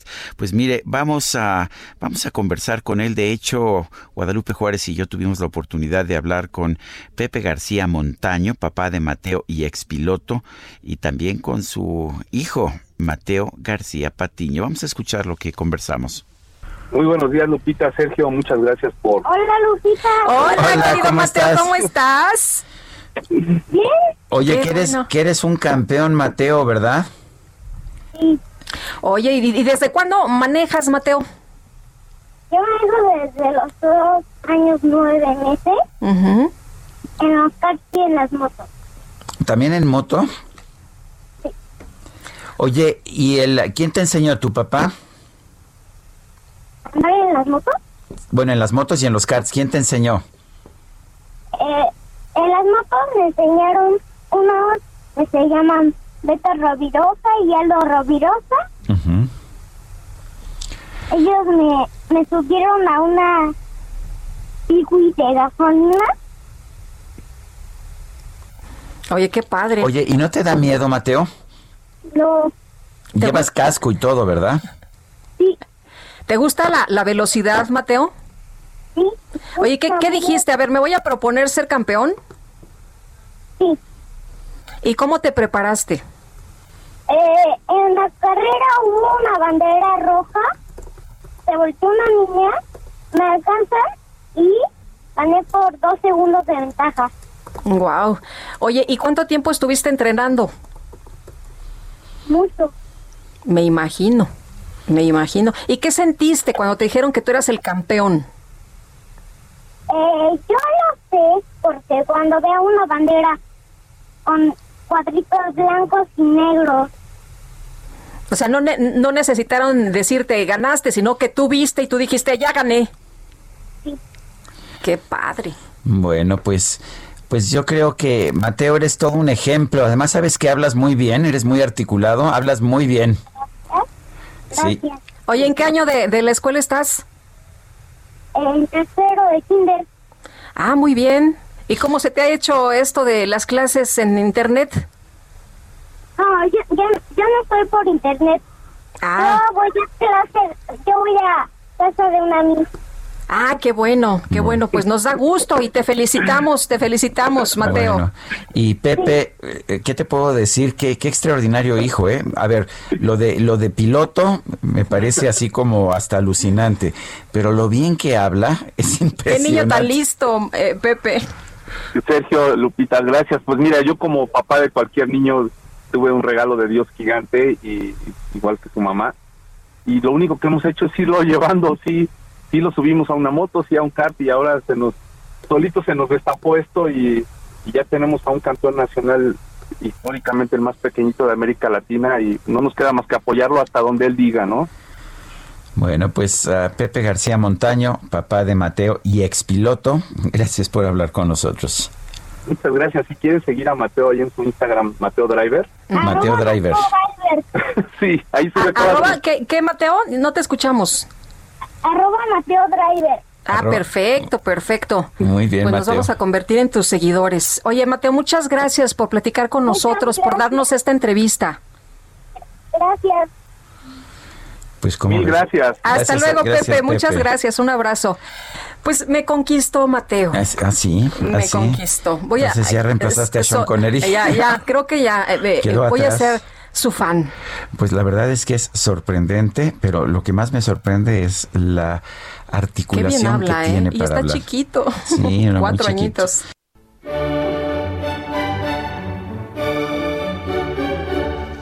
Llegamos al fin de este programa, llegamos con alegría porque estamos al aire, porque estamos vivos, porque tenemos a nuestros seres queridos, pero también con tristeza. Este 2020 ha sido un año particularmente difícil para muchísimas familias, millones de familias en el mundo, cientos de miles de familias en nuestro país. Muchos han fallecido por el COVID-19, muchos más han perdido sus empleos. Es una Navidad triste para muchos, pero aquí está la Navidad y tenemos que aprovecharla, tenemos que celebrar el hecho de que estamos vivos. Gracias a usted, amigo Radio Escucha, que hace posible este programa. Quienes trabajamos aquí estamos profundamente agradecidos, pero lo invitamos a escucharnos nuevamente el próximo lunes en punto de las 7 de la mañana. Hasta entonces, gracias de todo corazón.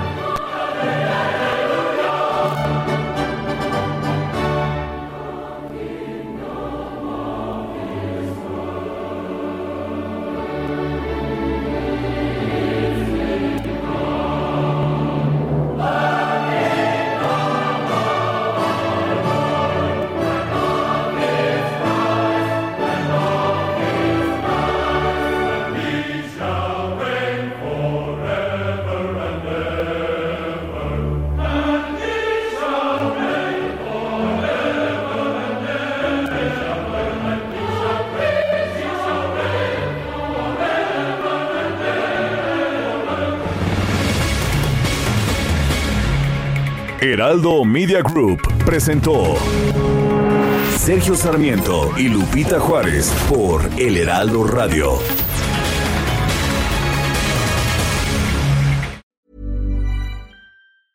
Even when we're on a budget, we still deserve nice things.